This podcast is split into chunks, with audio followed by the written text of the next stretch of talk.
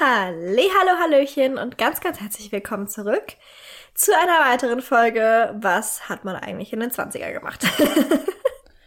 genau, wir sind wieder da und wieder da sind auch die 20er Jahre, denn wir sprechen heute ganz ausführlich über die Flapper. Oh yes. Das heißt, wenn ihr nochmal so einen generellen Überblick darüber bekommen wollt, was Frauen und Männer damals getragen haben, hört gerne in die letzte Folge rein. Und dann würde ich sagen, wir spannen euch nicht länger auf die Folter und fangen mal an. Also, ich starte mal und fange ganz am Anfang an. Und zwar mit der Frage, was sind Flapper überhaupt? Woher sind sie gekommen? Und was ist Flapper eigentlich für ein Wort? Laut Duden sind Flapper in den 1920er Jahren besonders in Nordamerika und England lebende junge Frauen mit sehr jungenhaftem und emanzipiertem Auftreten. Das trifft es doch schon sehr, sehr gut. Mhm. Das Wort Flapper, weil ich finde das Wort Flapper ziemlich cool. Woher das Wort Flapper kommt, ist nicht klar und wird sich wahrscheinlich auch nicht mehr klären lassen. Es gibt einige unterschiedliche Geschichten dazu. Es könnte sein, dass es von einem alten Wort für Sexarbeiterin kommt oder von einem Begriff für einen jungen Vogel, der das Fliegen erlernt. Und wenn man bedenkt, wie beim beliebten Charleston-Tanz die Arme be bewegt wurden, könnte das ja auch sehr gut sein, dass da so eine Verbindung mhm. war. Oder verheiratete Frauen steckten sich, wie wir wissen, früher ja die Haare hoch, während junge, unverheiratete Frauen die Haare noch locker nach unten trugen. Und auch daher könnte das Wort Flapper kommen, also davon, wie die Zöpfe im Nacken flappen, weißt du? Hin und her flappern. genau, also es gibt wirklich ganz viele unterschiedliche Erklärungsansätze, die alle sein könnten oder auch nichts davon, wer weiß das schon. Fest steht, dass das Wort seit der Jahrhundertwende immer mal wieder für junge Teenagerinnen benutzt wurde, vor allem in England. Und ab den 20er Jahren dann mit dem Bild der neuen Frau, wie die Presse sie nannte, verschmolz. Und ab den 20er Jahren waren Flapper eben genau das. Also das, was der Duden auch sagt, diese jungen Frauen mit sehr jungenhaften und emanzipiertem Auftreten, die die Mode der Zeit trugen und tanzten und rauchten. Das waren dann die Flapper. So, jetzt kommen wir aber nochmal zu den gesellschaftlichen Gegebenheiten. Also Magda hat uns ja letzte Woche auch oder vorletzte Woche auch schon mal so einen groben Überblick gegeben darüber, was in den 20er Jahren so los war und was auch schon vorher los war und was so diese ganzen gesellschaftlichen Veränderungen auch begünstigt hat oder in Gang getreten hat. Und jetzt will ich euch auch nochmal einen kleinen Überblick geben und auch ein paar Zahlen dazu liefern, was so die Faktoren waren, die diese neue Jugend, diese neue Frau überhaupt erst, ja, überhaupt erst hat entstehen lassen. Ich finde, man bekommt ja ganz oft so das Gefühl, dass die Menschen in der starren Belle Epoque gelebt haben, ganz restriktiv, ohne jegliche Freude und Freiheiten. Und dann wurde es 1920 und alle schnitten sich die Haare ab und feierten die ganze Nacht. Also so An Silvester, bekommt man das Gefühl. Punkt 12 Uhr nachts, schnipp, genau. Haare ab. 1919 war vorbei. Zack, alle hatten plötzlich Spaß. Aber so ist es natürlich nicht gewesen. Also schon vor der Jahrhundertwende sehen wir gesellschaftliche Veränderungen und nach der Jahrhundertwende natürlich noch mal viel mehr. Und deshalb sprechen wir heute eben nicht nur über Ereignisse in den 20er Jahren, sondern eben auch schon in den Jahrzehnten zuvor, welche diesen, diese neue Gesellschaft überhaupt erst möglich gemacht haben.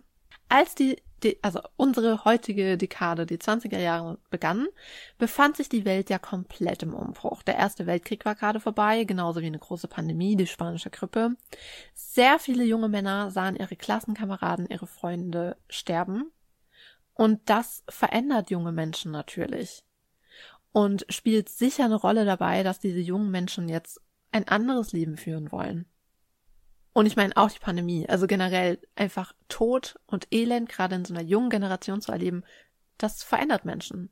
Und ich glaube, das merken wir ja auch, dass die Pandemie was verändert hat bei uns und in unserer Gesellschaft. Also ja, wir können es uns vorstellen. Und während die Männer damals im Krieg waren, übernahmen ja die Frauen wichtige Arbeiten und das Geld und die Freiheit, die sie dadurch bekamen, wollten sie jetzt eben nicht mehr aufgeben. Nach verständlicherweise. Total verständlicherweise, weil, weißt du, die Männer kamen zurück, wollten ihre Jobs wieder und wollten, dass alles wieder so ist wie vorher. Und die Frauen haben halt gesagt, nein, sorry, das kannst du vergessen. Es ist jetzt eine neue Welt, in der Frauen arbeiteten.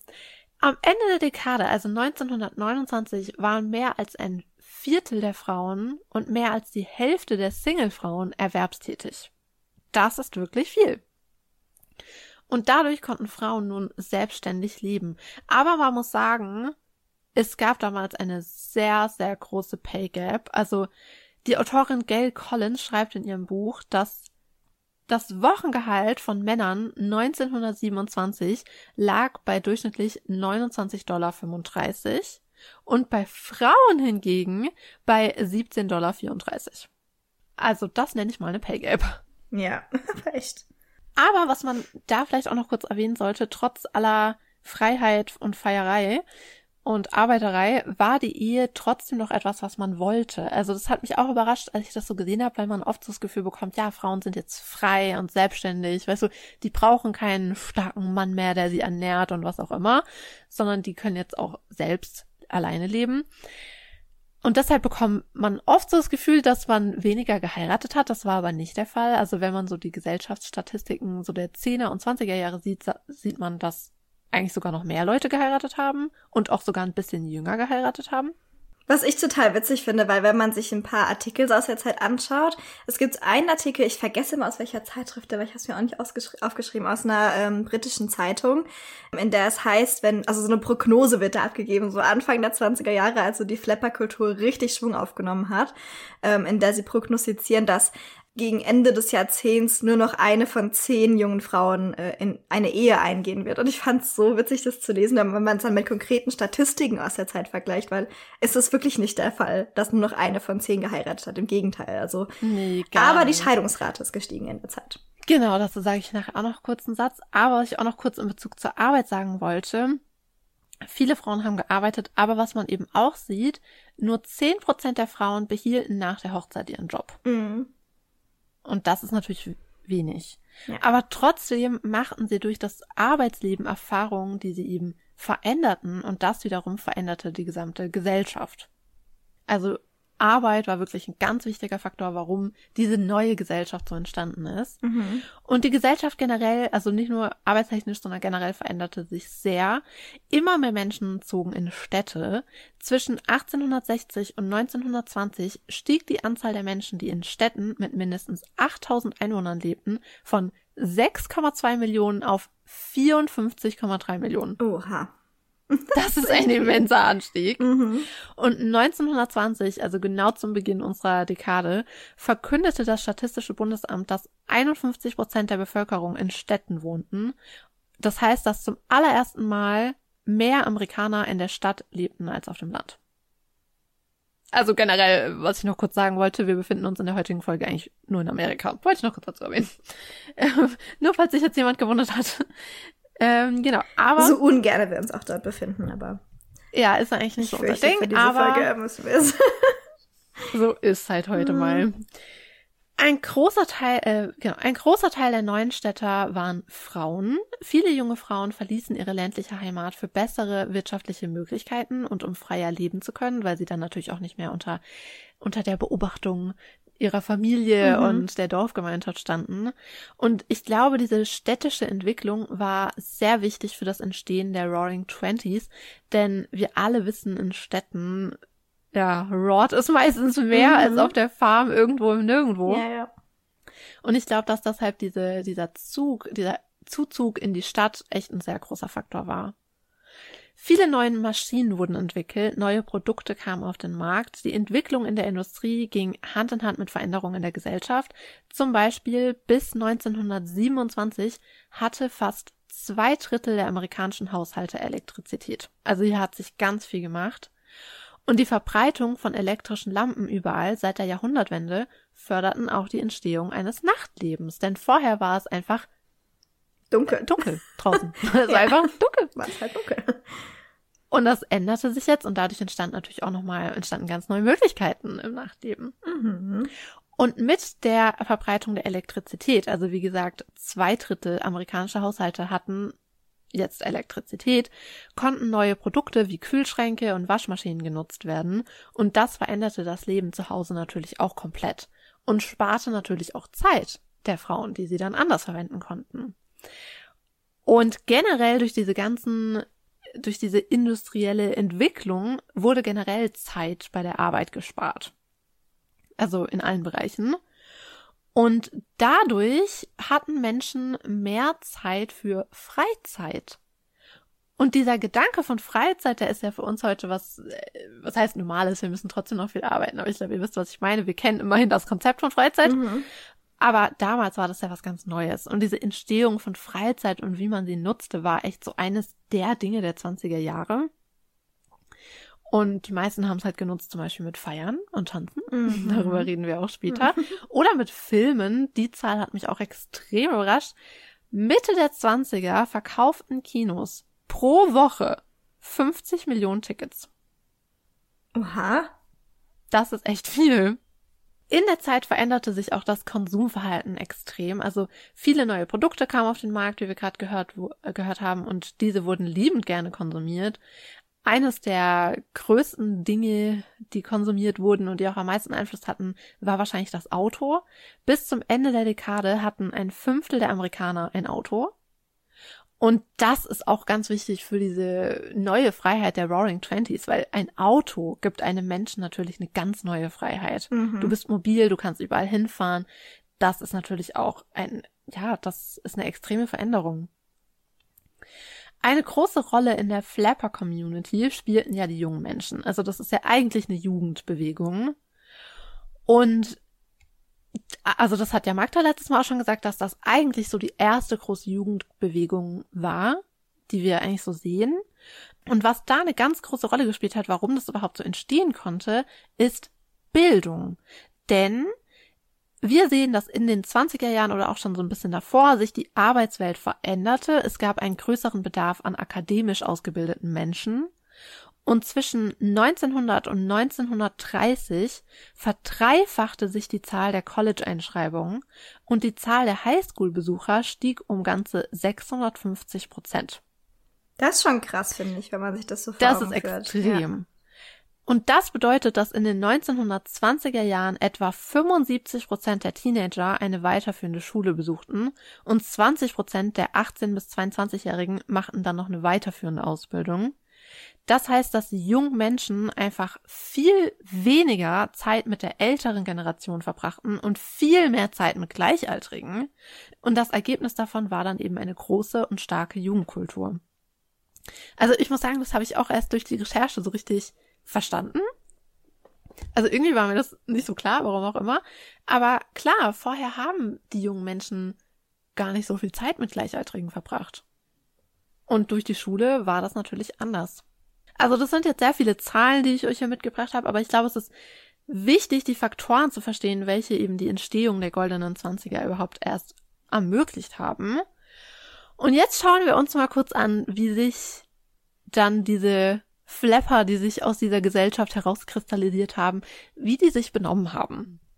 Weil man hört ja sehr viel darüber, was sie so getrieben haben. Wie Rotzgern haben die sich benommen.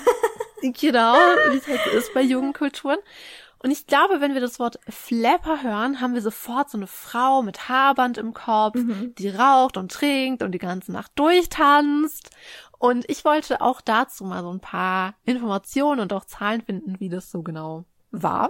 Das fand ich übrigens super interessant, weil ich glaube, dass wir zwei schon zwei Leute sind, die sich ganz gut in der Geschichte auskennen. Aber für mich war schon auch irgendwie klar, dass da noch ein tiefer liegender Grund irgendwie oder eine tiefer liegende Abgrenzung liegt zwischen Flappern und normalen Leuten aus den 20ern. Aber äh, ich fand es schon irgendwie witzig, weil Flapper in der, also im normalen Alltagsgebrauch wird ja schon einfach so als so ein, fast schon Synonym für so ein Partygirl benutzt irgendwie. Aber da steckt ja viel mehr dahinter und ich fand es so cool zu sehen, jetzt bei der Recherche konkret zu dieser Folge, was genau die Unterschiede sind und wie, was Flapper eigentlich in der Gesellschaft damals auch bewirkt haben, weil ich finde, Flapper ist, äh, wird oft auch so gesehen, dass, dass die irgendwie nur so, so ein Burden for Society waren irgendwie. So, weißt du, die einfach der, der Gesellschaft so auf die, auf die Eier gegangen sind und die halt nervig waren und die jung waren und die halt was anderes wollten als die ältere Gesellschaft. Aber da steckt da viel mehr dahinter und ich fand das richtig cool zu sehen. Naja, ich glaube halt, es gibt diese und diese Flapper. Ja, klar. Und also, ich meine, ich habe es wahrscheinlich schon eine Trillion Mal erzählt. Ich halte Fitzgerald für einen der besten Autoren jemals. Mhm. Ich liebe alle seine Bücher. Und Fitzgerald wurde ja so zum Flapper King erklärt, mhm. zum Versteher der Flapper. Und wenn man seine Bücher liest, dann kriegt man ja auch so ein Gefühl für die Gesellschaft damals, für die 20er, für die Flepper. Und ich muss schon auch sagen, dass ich das teilweise ganz schön nervig finde. Also, dass es schon auch so eine Art Mensch teilweise ist, ja, naja. Also, weiß ich auch nicht, ob ich so viel mit denen hätte anfangen können, wenn ich Ich finde halt, dass man aus den Lektüren und aus den Geschichten von damals wird schon klar, dass die halt häufig auch Dinge hinterfragt haben, die unnötig waren zu hinterfragen in dem Moment und die halt häufig auch dann natürlich der älteren Gesellschaft irgendwie auf die Nerven gegangen sind, dass sie hinterfragt werden. Ja, Weil es halt auf so eine, weil es halt nicht immer so auf so eine richtige Art war, den zu hinterfragen. Also es ist ja ein Unterschied, ob du was hinterfragst aus intellektuellen Gründen, weil du es wirklich verstehen möchtest, oder ob du es halt aus Trotz hinterfragst. So erklär mir mal, warum wir das so machen. Ja, aber so sehe ich es ehrlich gesagt gar nicht. Ich habe das Gefühl, ich will jetzt nicht über allein Kamm scheinen, weil es gibt wirklich diese Flapper und diese Ja, Flapper. klar. Aber ich habe das Gefühl, dass es halt auch sehr viele Leute gab, die gar nichts hinterfragt haben, sondern die halt einfach so einen totalen Nihilismus hatten, so einen Hedonismus und einfach nur Bock aufs Leben hatten. Und Aber das hat man ja, wenn man, weil gerade weil wir davon schon geredet haben, das war so die erste Jugendkultur, das hat man ja in jeder Jugendkultur, dass du halt immer die Leute hast, die da irgendwie so ein bisschen vorangehen und die Bewegung auch irgendwie formen und die Ideale der Bewegung formen. Und dann hast du halt die Leute, die halt auf diesen Zug aufspringen und die die Ästhetik vielleicht cool finden oder die einfach das Verhalten cool finden, weil das Verhalten von Flappern war ja schon teilweise sehr trotzig und auch sehr rotzig äh, gegenüber der älteren Generation und das natürlich schon irgendwie cool finden und da deswegen halt irgendwie auf den Zug aufspringen, aber nicht wegen der eigentlichen Ideale, die dahinter stecken, sondern halt, weil es nach außen cool wirkt. Und das hat man in jeder Jugendkultur. Also das hatten wir schon bei den Punks auch, äh, als wir die Punks mal besprochen haben. Das hatten wir auch, das sieht man eigentlich in fast jeder Jugendkultur. Von daher wundert mich das eigentlich nicht. Aber an sich, der Grundgedanke von Flapperismus, wenn man das so nennen möchte, ist ja schon eigentlich ein guter, finde ich. ja, naja, nee. also, wie gesagt, ich finde diese neue Frau, also dass sich ganz viel getan hat für Frauen, für Frauenrechte und so weiter, das ist toll. Aber das waren ja nicht die Flepper, das waren die Frauen vor ihnen, die das gemacht haben. Und natürlich ist es, ich finde es faszinierend, dass Frauen an Arbeiten gegangen sind, dass sie viel machen konnten, sich für Freiheit eingesetzt haben, für ihre eigene Freiheit. Das ist toll. Und diese Art von Flepper, das ist natürlich super. Aber das sind, glaube ich, nicht die Flepper, die die meisten Leute meinen. Nee. Und auch nicht die Flepper, die damals so, ja, beschrieben wurden. Und gerade wenn man die Fitzgeralds, also Scott und seine Frau Zelda mal so anschaut, das sind ja wirklich die, also das war ja so das, was die Leute als Flapper vor Augen hatten. Und man sagt ja oft auch, wer hat das nochmal gesagt? Ich glaube Dorothy Parker, die beiden haben nicht die 20er gemacht, sie waren die 20er. Mhm. Und allein schon, wenn man sich die beiden anschaut, weißt du, die haben gelebt, als gäbe es kein Morgen mehr. Und waren permanent pleite. Er hat gut verdient. Scott Fitzgerald hat sehr viel verdient mit seiner Arbeit. Die waren permanent pleite, weil sie all ihr Geld für Party und Alkohol ausgegeben haben. Und am Ende haben sie sich beide zugrunde gerichtet. Also, verstehst du, was ich meine? Ich sehe da dran gar nichts Schönes oder Glamouröses. Ich find's einfach nur doof. Aber ich, ich wäre auch sicher kein Flapper gewesen. Von daher, äh, Menschen sind Da verschieden. gehen was Pauline und immer. ich ganz klar auseinander. Ja. Aber kommen wir erstmal kurz zur Trinkerei ja, und schauen uns an, was da so Sache war. Ich hätte ich hätt's bestimmt voll gut gefunden in den 20ern. Ach, Gin. Hm. Ja, ich glaube, du wärst voll der Flapper gewesen. Ja, und ich glaube, ich wäre voll eine von diesen Altbackenen gewesen, Ich wäre halt, ich wäre gedacht halt auch hätte, nicht oh so, ein, ich wäre vielleicht auch nicht so, ein, ich wäre wahrscheinlich auch nicht so ein Flapper gewesen, der das Ganze vorangetrieben hätte, sondern ich wäre halt auch so voll das Partygirl, glaube ich, gewesen, muss ich zugeben. Ich hätte mich voll im, ich weiß nicht, jede Ginflasche auf den, wäre ich auf den Grund gegangen und bei jeder Party am Start gewesen.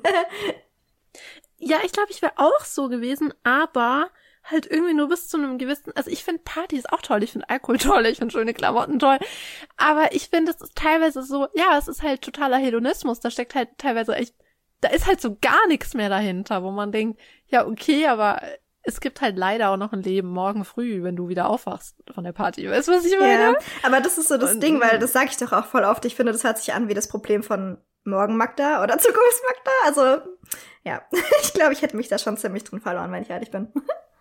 Ja, weil eben, also Fitzgerald, um nochmal kurz da zu bleiben, also lest gerne mal Die Schönen und Verdammten. Mhm. Es ist wirklich ein tolles Buch. Ja. Und ich finde, da bekommt ihr ein richtig gutes Bild der 20er Jahre und irgendwie halt auch so von dieser Flapper-Kultur. Und das ist da, also das, wenn ich dieses Buch lese, ist das, was ich empfinde, wenn ich diese Flapper sehe, weil die beiden Protagonisten, ne, Anthony und Gloria, hätten ein schönes Leben haben können, Mhm. Wenn sie sich mal am Riemen gerissen hätten, okay? und am Ende richten sie sich halt komplett zugrunde. Ja.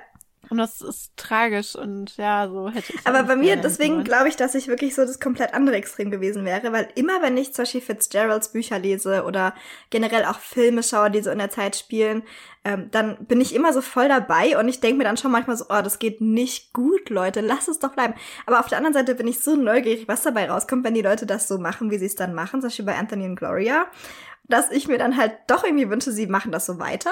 Und dann am Ende des Buches stehe ich mitsamt den Protagonisten vor diesem Scherbenhaufen und denke mir so, scheiße, was jetzt? Ja, ich glaube, bei mir hört's halt bei Geld auf. Ich habe extreme Angst, Geld zu verlieren. Warum auch immer. Ich bin halt auch ein Stier und ich brauche meinen Luxus. Weißt du, was ich meine? Deshalb habe ich extreme Angst, zu viel Party zu machen und dann hinterher aufzuwachen und nichts mehr zu haben. Deshalb löst bei mir das einfach nur Angst aus. Wirklich Angstschweiß. Been there, done that. Und so, deshalb ist das nichts für mich. Aber äh, kommen wir mal zu Alkohol und wie man dafür Geld ausgeben kann. Es ist nicht so, weil man eben immer sagt, ah, Flapper haben so viel getrunken, bla bla bla. Es ist nicht so, dass Frauen vor den 20er Jahren nie getrunken hätten. So ist es nicht. Aber der Konsum von Alkohol von Frauen fand eigentlich nur zu Hause statt. Und also vor dem Ersten Weltkrieg waren Frauen in Bars eigentlich nicht vorhanden, zumindest keine ehrbaren Frauen in Anführungszeichen. Und es gab auch eine große einflussreiche Frauenbewegung, die sich für die Prohibition einsetzte. Denn in der zweiten Hälfte des 19. Jahrhunderts wuchs diese Saloon-Kultur und viele Männer vertranken einfach ihr ganzes Geld. Also die kamen dann betrunken und aggressiv nach Hause, wurden irgendwann krank von ihrem starken Alkoholkonsum und es gab eben sehr viele Frauen, die dagegen vorgehen wollten, verständlicherweise. Und diese Frauen verbanden sich dann, also die sind wirklich sehr stark dagegen vorgegangen. Also die, die standen betend vor Saloons. Teilweise, also eine Frau zum Beispiel, die war sehr bekannt, ich weiß nur leider ihren Namen gerade nicht mehr, die hat sich eine Axt genommen, ist in den Saloon gegangen und hat einfach die Fässer zerschlagen. Also die haben wirklich das so in die Hand genommen, weil sie gesagt haben, so geht's nicht weiter. Und die, womit sie ja auch recht hatten. Und diese Frauen verbanden sich dann irgendwann mit den Suffragetten und euch ist vielleicht auch aufgefallen, dass die Prohibition und das Wahlrecht zur selben Zeit in Kraft traten. Das ist auch kein Zufall. Die haben sich dann verbunden und haben sich da eben auch gegen die Trinkerei eingesetzt, die Frauen. In den 20er Jahren sah das aber jetzt alles anders aus. Und das, obwohl in diesem Jahrzehnt eigentlich niemand hätte trinken dürfen. Denn eben Prohibition, ich habe es gerade schon gesagt, wir befinden uns in der Prohibition. Am 28. Oktober 1919 wurde, da, äh, wurde der National Prohibition Act verabschiedet und so hätte bis zu seiner Aufhebung 1933 eigentlich kein Alkohol getrunken werden dürfen. Ja, das fand ich so krass, da Bilder zu sehen von diesen, also in diesen Tagen vorher, weil es gab ja in, in sämtlichen Läden in Amerika, ähm, die Alkohol vertrieben haben. Die haben sich natürlich gefragt, scheiße, was machen wir denn jetzt mit dem ganzen Suff? den werden wir ja niemals mehr los.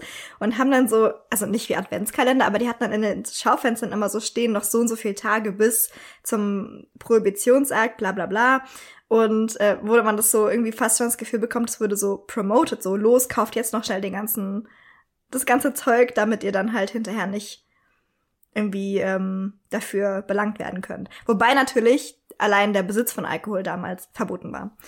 Ich fand's auch witzig so zu sehen. Also ganz viele Städte haben ja auch so Beerdigungen abgehalten für Alkohol. ja.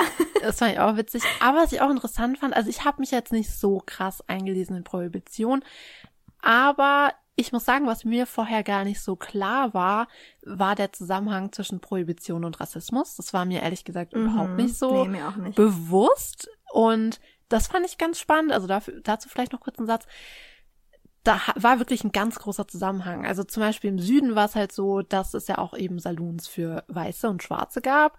Und die Saloons für Schwarze waren eben den Weißen im Süden ein Dorn im Auge. Und man dachte, wenn man die Prohibition durchsetzt, dass dann die Saloons für Schwarze geschlossen werden und die halt nicht mehr so Orte haben, wo sie sich treffen können und irgendwie vielleicht einen Aufstand gegen dich äh, planen können oder sonst irgendwas, was man sich so dachte.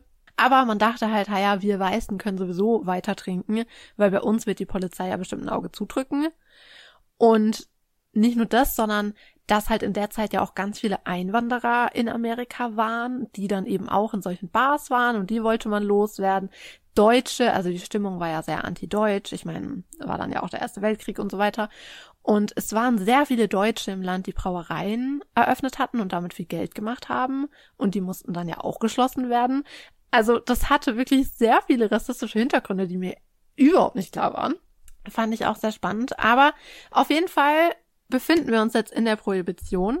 Das Alkoholverbot interessierte die Menschen aber kein bisschen. Es entstanden Speakeasies, Flüsterkneipen und davon eine ganze Menge. Man schätzt, dass allein in New York die Anzahl der Flüsterkneipen von 1922 bis 27 von 5000 auf 30.000 stiegen.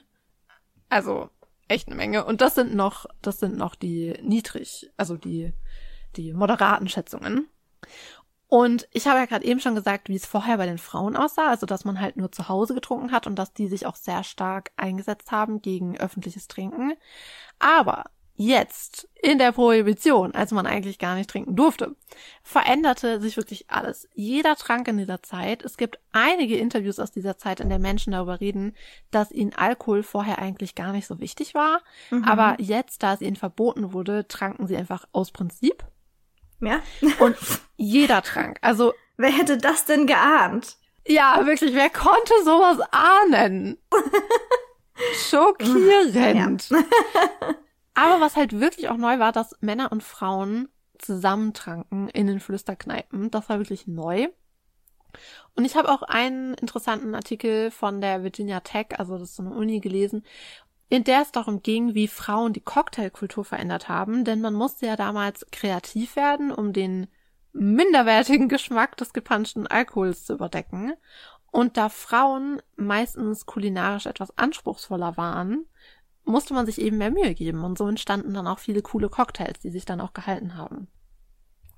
Und ich denke, dass einer der Gründe, warum diese Partykultur der Zwanziger so einen Status in unserer Popkultur hat, ist die Prohibition, weil ein Beesnees, also das ist ja mein Prohibitionscocktail, war nicht nur super lecker, sondern er verstieß auch gegen das Gesetz. Und das macht ihn für viele Menschen natürlich nochmal viel attraktiver. Zumindest für Menschen, die nicht Pauline heißen und das mögen, sich an Regeln zu halten. Aber für alle anderen Menschen ist es natürlich irgendwie sexy.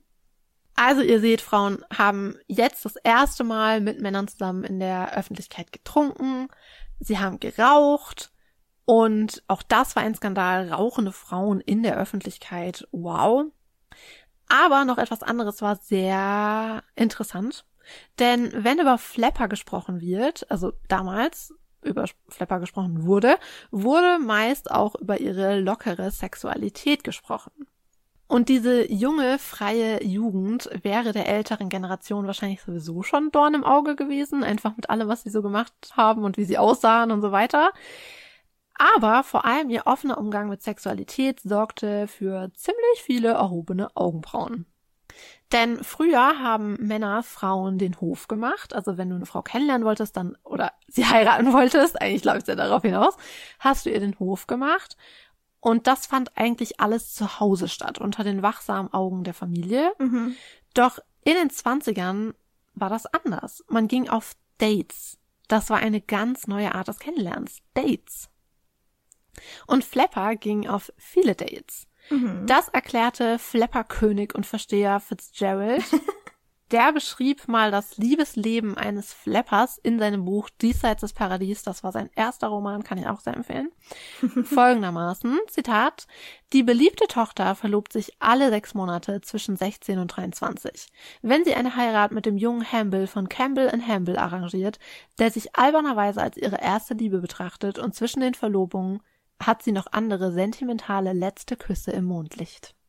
Also so beschreibt Fitzgerald das Liebesleben eines Flappers. Und natürlich überspitzt, aber ich glaube, dass es schon viele Flapper gab, deren Liebesleben so aussah. Mhm. In den 20ern wurden so, also man datete nicht nur, sondern ganz skandalös, es wurden sogenannte Petting Partys geschmissen. Und hier konnten junge Menschen sich näher kennenlernen, sich küssen oder vielleicht auch etwas mehr. Ja, also sie konnten sich küssen oder eben auch mehr machen, obwohl es nicht zum Äußersten kam. Man kam sich eben näher. Mhm. Und Historikerin Paula Fass sagte mal darüber, Zitat, Petting war ein Mittel, um sicher zu sein und trotzdem nichts zu bedauern. Eine Möglichkeit, die eigene Sexualität zu erkunden, ohne Dinge wie den Verlust der Jungfräulichkeit, eine Schwangerschaft oder sexuell, sexuell übertragbare Infektionen zu erleben. Und da sagt sie was ganz Wahres, denn die Gesellschaft veränderte sich, wurde offener, aber natürlich konnte ein uneheliches Kind zum Beispiel immer noch deinen Ruf zerstören. Also es ist ja jetzt nicht so, als ob die Leute plötzlich komplett andere moralische Maßstäbe hätten. So ist es auch nicht. Also es konnte schon auch übel für dich als Frau sein. Und eine Petting Party war dann halt eine Möglichkeit, Erfahrungen zu machen, ohne aufs Ganze zu gehen. Und diese Partys waren sehr beliebt. Also laut einer Studie hatten 1924 92 Prozent aller College-Studentinnen schon einer, an einer Petting-Party teilgenommen. Okay, das girls. ist echt viel. Ich meine, man muss natürlich zu Statistiken immer sagen, du weißt nie, wie sie angefertigt wurden und so weiter. Ja, erstens das und ich glaube auch, dass es natürlich in städtischen Bereichen ganz anders aussah als auf ländlichen Bereichen. Also, dass wahrscheinlich diese, diese acht Prozent, die noch nicht an einer Petting-Party teilgenommen haben, das waren wahrscheinlich die acht Prozent der College-Studentinnen in einer nicht äh, städtischen Region, kann ich mir vorstellen. Was ich auch noch kurz dazu sagen will, weil wir ja oft so dieses Bild bekommen, ah, die 20er waren so frei und bla bla bla. Aber so sehe ich das gar nicht unbedingt. Es war halt frei in eine Richtung, aber nicht in die andere Richtung. Weil ich habe auch ganz viele Artikel gelesen, also aus Zeitschriften von damals, in denen so, ja, so wie Kummerkästen waren, in denen dann Leute hinschreiben konnten und um Rat bitten konnten. Und es gab halt auch super viele junge Mädchen, die da eigentlich gar nicht so mitmachen wollten, aber halt wussten, und ja auch gemerkt haben, wenn sie bei sowas nicht mitmachen, die anderen machen sich über dich lustig, die verspotten dich, weißt du, die halten dich für eine brave Klosterschülerin, wenn du nicht auf eine Petting-Party mitkommst und so weiter. Und da war auch ein sozialer Druck da. Also ich habe immer so das Gefühl, die Leute verstehen nur das, was in der viktorianischen Zeit war als sozialen Druck und das, was in den 20er Jahren war als Freiheit. Aber eigentlich ist es auch ein sozialer Druck, nur halt mhm. in eine andere Richtung. Verstehst du? Ja. Ja, und das ist also, ja auch bis heute so. Also ich meine, das ist natürlich, wenn man, wenn ich mir zum Beispiel, ich bin ja da gar kein Fan von, das hatten wir auch schon öfter von so diesem gesellschaftlichen Druck, der in der viktorianischen Zeit geherrscht hat und davor, dass man halt eben ähm, wirklich wie eine Klosterschülerin lebt und keinen Mann anschaut, bevor man nicht verheiratet ist am besten und bloß mit keinem irgendwie alleine irgendwie erwischt wird beim Spazierengehen oder keine Ahnung was. Aber natürlich ist es ja heute noch so, dass wenn du in bestimmten Freundeskreisen vielleicht verkehrst, wo du vielleicht fehl am Platz bist und wo die Leute vielleicht doch nicht so ticken wie du und du das aber zu spät merkst, dass du vielleicht zu Sachen nicht direkt gezwungen wirst, aber dass du halt so ein, ja, dass so ein Gruppenzwang irgendwie herrscht, mitzuziehen oder du bist halt nicht cool und gehörst nicht mehr dazu. Das ist natürlich die Kehrseite der Medaille, ist ganz klar. Total. Und deshalb, weiß ich, ich will das jetzt auch alles hier gar nicht so verdammen, aber. Und es ist auch ein bisschen wie, davon haben wir es doch auch in letzter Zeit voll oft, weil doch gerade dieses, diese Schneewittchen-Verfilmung ja ansteht von Disney. Mhm. Und Pauline und ich reden öfter, in letzter Zeit öfter darüber, weil wir immer so das Gefühl haben, dass alle Filme, die in letzter Zeit rauskommen, oder zumindest die Disney Remakes immer irgendwie so ein so ein Boss Babe Charakter haben und dass man Total. manchmal das Gefühl bekommen kann dadurch als Frau und das ist tatsächlich so, dass wenn du irgendwas anderes willst als Frau, außer Karriere zu machen, dass du so ein Nebenprodukt irgendwie bist, dass du in der Gesellschaft gar nicht so richtig angekommen bist und auch nicht richtig wahrgenommen ja, und so ein bisschen total. belächelt wirst. Also ich meine, ich habe ja vor was haben wir 2023 vor zwei Jahren äh, geheiratet und ich habe früher auch so feministisches Idealismus und da habe ich auch immer gesagt, so, ah, ich heirate niemals, ich kriege niemals Kinder, bla bla bla und dann, als ich mir das irgendwann selber eingestanden habe, dass es schon auch der Weg ist, den ich eigentlich gerne gehen möchte, war das für mich richtig schwierig, mir das selber erstmal einzugestehen. Geschweige denn mit anderen Leuten darüber zu sprechen, wo ich jetzt jahrelang rumgetönt habe, ich möchte niemals Kinder, ich möchte niemals heiraten, bla bla bla, die dann irgendwann gesagt haben, so, ja, siehst du, du musst du noch doch nur den richtigen finden oder ja, siehst du, du bist ja doch noch auf den richtigen Weg gekommen oder bla bla bla und tralala, wo man immer manchmal so denkt, so, ja, aber was, also man kann es irgendwie nicht richtig machen als Frau. Das ist heute wahrscheinlich noch mal extremer als damals, aber ich kann mir schon vorstellen, dass es, wenn du halt aus dieser viktorianischen Gesellschaft kommst, die davor geherrscht hat und dann auf einmal in so einer sexuell befreiten Gesellschaft dich befindest, gerade in der Jugendkultur, dass das natürlich auch schwierig ist, weil du willst ja dazugehören. Das ist einfach ein menschlicher Instinkt, weil ich meine, Menschen sind nur mal Herdentiere, du bist ohne deine Herde einfach aufgeschmissen. Und wenn deine ganze Herde auf einmal zu Pettingpartys geht, ja dann, gut, was machst du dann? Bleibt ja nichts anderes übrig. Aber das ist natürlich Total. schwierig, klar. Also ein sozialer Druck ist immer da, immer, ja. in egal welcher Epoche. Da braucht man sich auch heute noch, da brauchen wir uns gar nichts vormachen. So emanzipiert und so Total. frei wir uns heute fühlen, ist natürlich auch heute ein sozialer Druck da, ganz klar. Ja, und ich meine, ich will auch die 20er gar nicht so verdammen, aber ich finde es schon immer wichtig, auch nochmal die andere Seite mhm. sich vor Augen zu führen. Ja. Und was man halt auch ganz klar sagen muss, ist, dass Mädchen durchaus, also dass trotzdem mit denen härter ins Gericht gegangen wurde als mit den Jungs. Das muss man halt schon auch mhm. sagen. Also es ist nicht so, als ob plötzlich jeder gesagt hätte, ah, oh, jeder macht, was er will und tralala. Sowas nicht. Sondern mhm. es gibt auch wirklich ganz viele Artikel darüber, wie Mütter sich aufregen über das Verhalten von Mädchen gegenüber ihren Söhnen. Also meine armen Söhne, die werden verführt von diesen Vamps, bla bla bla. Mhm. Und also das muss man halt auch ganz klar sehen, dass da mit Mädchen auch hart ins Gericht gegangen wurde. Aber sei es wie sei, Petting-Partys waren sehr beliebt und weit verbreitet. Fitzgerald sagte auch mal, Zitat, keine der viktorianischen Mütter hat eine Ahnung, wie beiläufig ihre Töchter es gewohnt waren, geküsst zu werden. Uh, Wahrscheinlich auch besser so. Ja. Schon in den Jahrzehnten zuvor gab es Verbesserungen an der Verhütungsfront, weil man muss ja sagen, sexuelle Freiheit ist nur möglich mit Verhütung, mhm. sonst hat man ein Problem. Und schon in den Jahrzehnten zuvor gab es da einige Verbesserungen, welche diese neuen Freiheiten eben überhaupt möglich gemacht haben. Zwischen 1800 und 1920 sank die Anzahl der Kinder der durchschnittlichen Amerikanerin von sieben auf drei. Und das eben nicht, weil die durchschnittliche Amerikanerin weniger Sex hatte, sondern weil sie eben besser verhüten konnte. Und rund um die 20er gab es dann eben noch mehr Neuheiten in Sachen Verhütung. Also 1916 zum Beispiel eröffnete die durchaus umstrittene Margaret Sanger die erste US-amerikanische Klinik für Familienplanung und Geburtenplanung. 1920 wurde die erste Spirale eingesetzt. 1914 konnten Kondome in Serie produziert werden.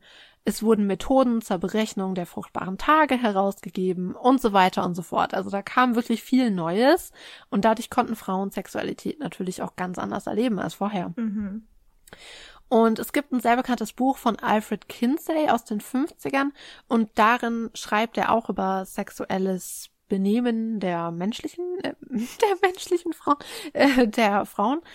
Und darin schreibt er unter anderem also darin schreibt er, wie sich die sexuellen Gewohnheiten der amerikanischen Frau seit Beginn des 20. Jahrhunderts verändert hatten.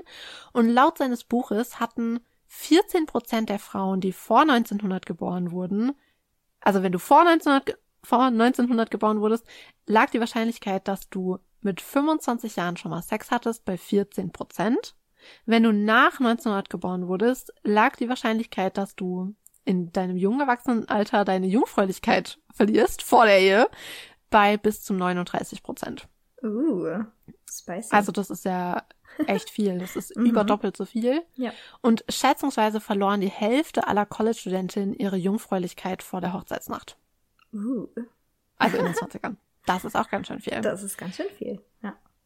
Ja, aber auch diese Entwicklung hat schon ein bisschen vorher begonnen. Also schon 1913 schrieben Kommentatoren, dass es in Amerika Sex O'Clock geschlagen habe. Was ich sehr witzig finde. Und wie du auch schon vorhin gesagt hast, auch wenn man dann geheiratet hat, das musste nicht mehr unbedingt für immer sein. Also bei der Mitte des Jahrhunderts wurde eine von sieben Ehen geschieden. Mhm. Das ist ganz schön viel.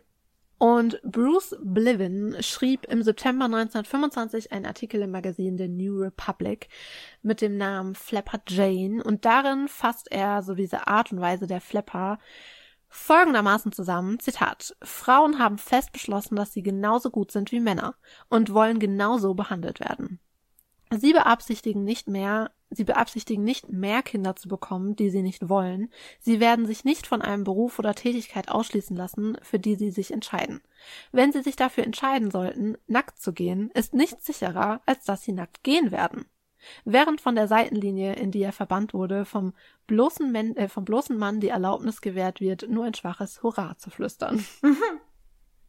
Ich fand das irgendwie witzig, wie er gesagt hat, wenn die sich entscheiden, nackt zu gehen, werden sie nackt gehen. Ja, dann kannst du deinen Arsch drauf verwenden, dass sie nackt gehen, ist ja klar. ja. Aber eine Jugendkultur braucht natürlich auch eine eigene Sprache. Natürlich. Die Flapper hatten auch einen eigenen Slang. Alles, was zum Beispiel cool oder spaßig war, war Jazz. Jazzy. Uh. Ja, also alles war Jazz. Oder wenn wir an meinen leckeren Cocktail denken, wenn ich sage, dass Magda zum Beispiel The Beesnees ist, heißt das, dass sie eine super tolle Person ist. Also Ja. Beesnees war alles, was super toll ist. Genauso wie, also sehr ähnlich zu Beesnees war The Cat's Meow oder The Cat's Pyjama. Auch sehr bekannte Mhm. Aussprüche der 20er. Oder, ja, sie hatten echt für alles irgendwie so eigene Begriffe. Also zum Beispiel ein Verlobungsring war ein Handcuff. Oder Dropping the Pilot hieß sich scheiden lassen. Oder der Big Cheese war eine sehr wichtige Person, also meistens der Chef. Und so weiter und so fort. Also ja, die hatten wirklich eine ganz eigene Sprache. Ich mag die Flapper-Sprache, ulala. Ich finde, unser Podcast Ja, ist ganz schön Pyjamas. So. Also das finde ich eigentlich auch witzig. Also ich glaube, da ja, seit ich früher auch geredet. Aber jetzt haben wir ganz viel über das Benehmen gesprochen. Zum Benehmen gehört ja auch das Tanzen. Mhm. Das heißt, Magda wird uns erstmal was über das Tanzen erzählen. Yes, also. Wir haben ja gerade schon so ein bisschen drüber geredet, äh, was oder wie die Gesellschaft war vor den 20ern und in der letzten Folge ja auch. Aber beim Tanz muss man noch mal ein bisschen zurückschauen, denn vor den 20ern waren natürlich Gesellschaftstänze sehr beliebt und wir reden hier nicht über das, was man heutzutage in der Tanzschule lernt. Also auch Rumba oder Cha-Cha. No, no, no, sir. Damals waren Gesellschaft, die klassischen Gesellschaftstänze sehr beliebt, ne? Also Walzer, langsamer Walzer und manchmal sogar noch Tänze, die vom Hofprotokoll inspiriert waren. Also wirklich äh, Sachen wie die Polonaise zum Beispiel. Und damit ist nicht die Aneinanderreihung von betrunkenen Leuten am Ballermann gemeint wie heute, sondern ähm, ein Tanz, der auf dem höfischen Tanz beruht, der am Hof getanzt wurde. Genau. also alles aufgereiht nach genauen Regeln, mit genauen Abläufen, mit den Händen vor allen Dingen da, wo man sie sehen konnte. Und ein paar Jahre mehr zogen ins Land und ähm, der Slowfox wurde immer beliebter, was schon für die klassischen Tänzer und für die, für die ältere Gesellschaft schon ein kleiner Dorn im Auge war, denn der Snowfox, muss man dazu sagen, ist ja heutzutage so ein bisschen der kleine Cousin vom Foxtrot, ist aber älter als der Foxtrot. Äh, Tanznerd incoming.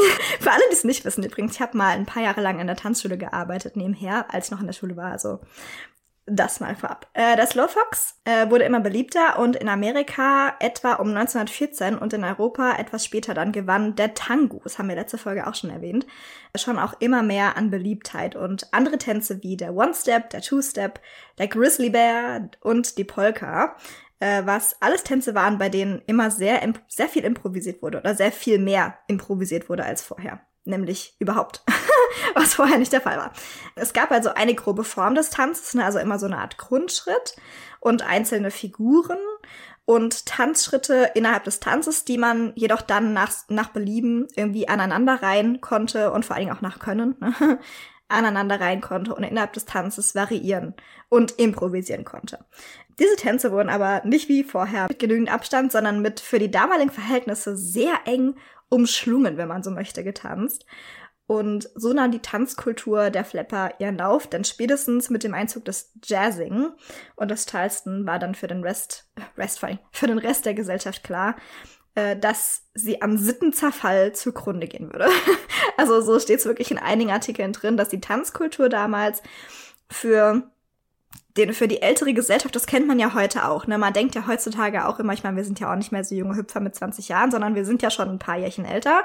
Und das Gefühl habe ich manchmal heute auch, wenn ich auf die Jugend von heute zurückgucke, ne, dass man sich manchmal denkt so, ach, die Jugend von heute. Ähm, und das war damals noch viel extremer natürlich, weil einfach die Schere viel weiter auseinanderging von dem viktorianischen Alten zu dem neuen jazzigen Business Gehabe der Jugend. Und die Veränderung der Tanzkultur und der Einfluss auf der Einfluss der Flapper vor allen Dingen auf diese Tanzkultur äh, führte den Adeligen und den Aristokraten vor allen Dingen dieser Welt nochmal immer mehr vor Augen, dass das viktorianische Zeitalter einfach vorbei war und auch damit natürlich ihr unhinterfragter Einfluss. Die Tanzkultur wurde auf jeden Fall für einige Veränderungen verantwortlich gemacht, wie zum Beispiel für die steigende Scheidungsrate, weil die, ähm, es gibt wirklich Artikel darüber, dass Tanzkultur in konkreter Verbindung gesehen wurde mit ähm, der steigenden Begeisterung für die LGBTQ oder der Unterstützung für die LGBTQ-Plus-Gesellschaft damals oder für, ja, einfach, dass Frauen, die zum Beispiel mit kurzen Haaren tanzten, oft einfach gesehen wurden als lesbisch zum Beispiel, was natürlich nicht stimmt, aber klar, wenn man tanzt und kurze Haare hat, was ist man dann, wenn nicht lesbisch? also, ich weiß nicht, das ist manchmal, ich kann das manchmal gar nicht selber ernst nehmen, aber wenn man sich natürlich heute diese Artikel durch, durchliest, man versucht sich natürlich in diese Lage reinzuversetzen von so einem älteren Herren, vielleicht aus der viktorianischen Zeit oder so, der sowas sieht und wahrscheinlich aus seinen Latschen kippt, wenn er sowas sieht. Aber ich finde es irgendwie, ich weiß ja, so die Tanzkultur damals und besonders die Tanzkultur der Flapper, weil die das natürlich sehr extrem gelebt haben, wurde einfach für diese, für diese Veränderung zum Schlechten, wie es ja viele ältere Leute damals gesehen haben in der Gesellschaft, so verantwortlich gemacht, weil natürlich vorher, wenn du halt Walzer gewohnt warst und siehst dann einen Charleston, wo sämtliche Beine und Arme fliegen über deinen Körper, unter deinen Körper und Hüften wackeln und äh, andere Körperteile wahrscheinlich auch noch wackeln, dann ist das schon sehr befremdlich, das kann ich mir vorstellen. Aber ja, sie wurden unter anderem, wie gesagt, verantwortlich gemacht für die steigende Scheidungsrate, ähm, für die Bereitschaft zu vorehelichem Sex zum Beispiel, für ja, ich habe ja schon vorhin gesagt, dass in Großbritannien ein Artikel rauskam, der behauptet hat, dass oder prognostiziert hat, dass eins von zehn Mädchen bis Ende des Jahr äh, bis Ende des Jahrzehnts wahrscheinlich nicht heiraten oder nur noch eins von zehn Mädchen bis Ende des Jahrzehnts nur noch heiraten wollen würde. Aber natürlich war dafür nicht nur die Tanzkultur verantwortlich. Das sehen wir natürlich heute rückwirkend. Aber klar, damals hat man natürlich versucht, sich an jeden Strohhalm zu klammern. Und die Tanzkultur damals natürlich ging irgendwie Hand in Hand mit der Prohibition zum Beispiel, dass man ver versucht hat, Alkohol zu verbieten, was natürlich total nach hinten losgegangen ist, wie wir heute wissen. Aber diese lose Moral, die damals geherrscht hat, war einfach der älteren Gesellschaft damals ein Dorn im Auge. Und ich finde es irgendwie interessant, das so im Nachhinein ähm, zu beleuchten. Es gibt auch ein ganz äh, cooles Stück übrigens aus der Zeit. Ähm, The Dancers heißt das, von Gérard de Maurier und Viola Tree, Viola Tree, was die Geschichte von zwei jungen Frauen verfolgt. Ich habe das tatsächlich mal gelesen im Studium, ist mir wieder eingefallen. Ich habe es auch wieder ausgegraben. Verfolgt die äh, Geschichte von zwei jungen Frauen, die sich beide ähm, im Tanz verlieren. Die eine auf eine sehr positive Art und Weise als Kabaretttänzerin oder Darstellerin, die halt durch den Tanz im Kabarett ein selbstbestimmtes Leben führen kann. Und die andere, die eben total in diesem Nachtleben versackt. Also die wirklich dann auch Alkoholprobleme bekommt, die generell sehr viele Probleme in ihrem Leben dann bekommt durch diese ja, durch dieses Ausleben des Nachtlebens. Und das ist sehr interessant und sehr gut geschrieben, das Stück. Ähm, ich weiß leider nicht, wie es auf Deutsch heißt. Ich konnte es auch nicht rausfinden, weil es ein, ja, es ist ein Stück, was heutzutage kaum noch aufgeführt wird. Leider, muss man sagen. Weil ich glaube, dass wir, haben ja vorhin schon gesagt, dass wir oft diese Sicht auf die Flapper damals sehr verwässern und verklären irgendwie gleichzeitig. Und dass The Dancers ein Stück ist, was dieses Ganze ein bisschen aufheben könnte und was uns auch helfen würde, als Gesellschaft heutzutage die Zeit damals besser zu verstehen. Und auch die Ängste natürlich der Leute der älteren Gesellschaft zum Beispiel, aber auch die Hoffnungen der jungen Gesellschaft, also der Flapper zum Beispiel. Also das ist, ja, kann ich sehr empfehlen. The Dancers von Gérard Dumouriez und Viola Tree. Ähm, sehr, sehr gutes Stück. Natürlich war das Nachtleben damals, haben wir ja schon gesagt, überhaupt erstmal existent für Frauen. Das war ja vorher auch nicht der Fall. Und so war es natürlich ähm, ein doppelter Schock wahrscheinlich, Frauen überhaupt nachts draußen zu sehen und dann auch noch so leicht bekleidet für die damaligen Verhältnisse.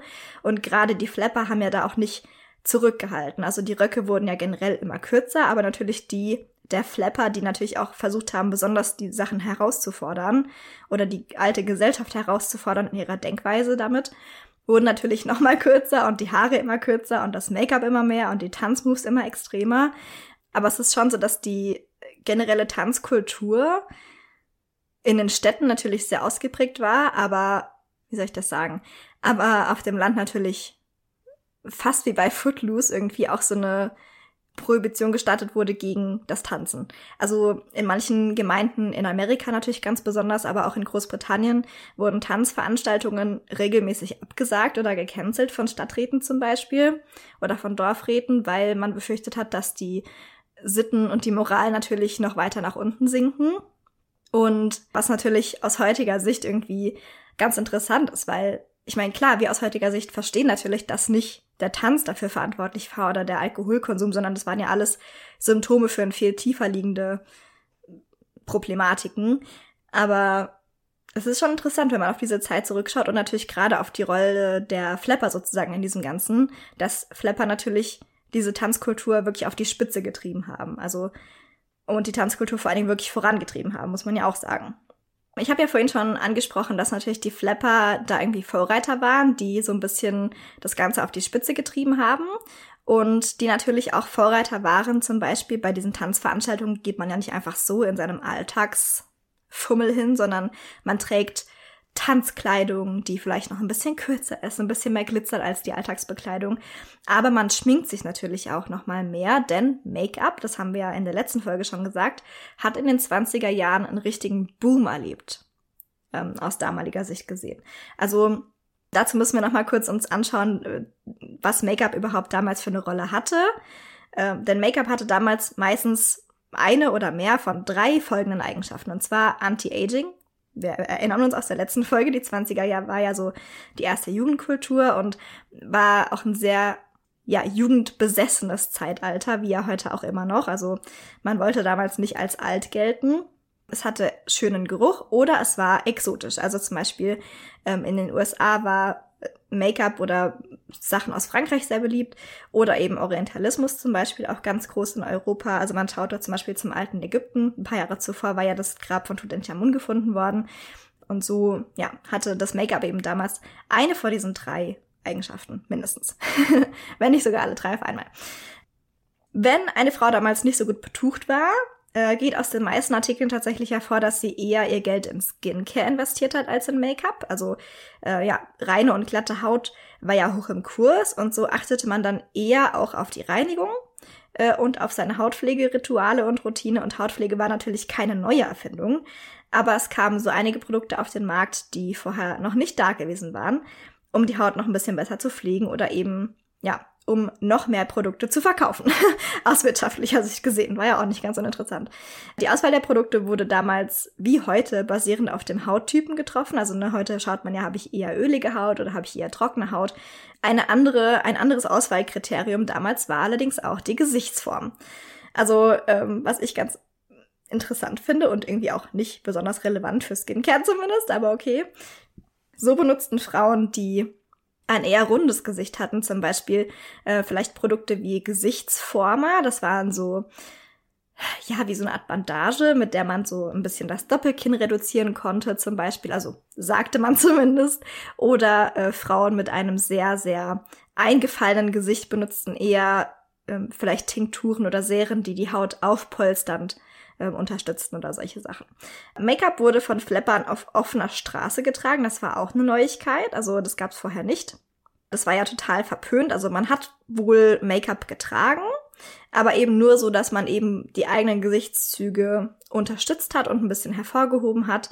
Ähm, Puderdosen und Lippenstifte zu dieser Zeit waren aber tatsächlich ein Teil der eigenen Identität. Also das, das war das Novum an der ganzen Geschichte, dass eben Puder auf offener Straße nachgepudert wurde oder der Lippenstift auf dem Platz im Restaurant nachgezogen wurde, ohne eben dafür irgendwie auf die Toilette zu verschwinden.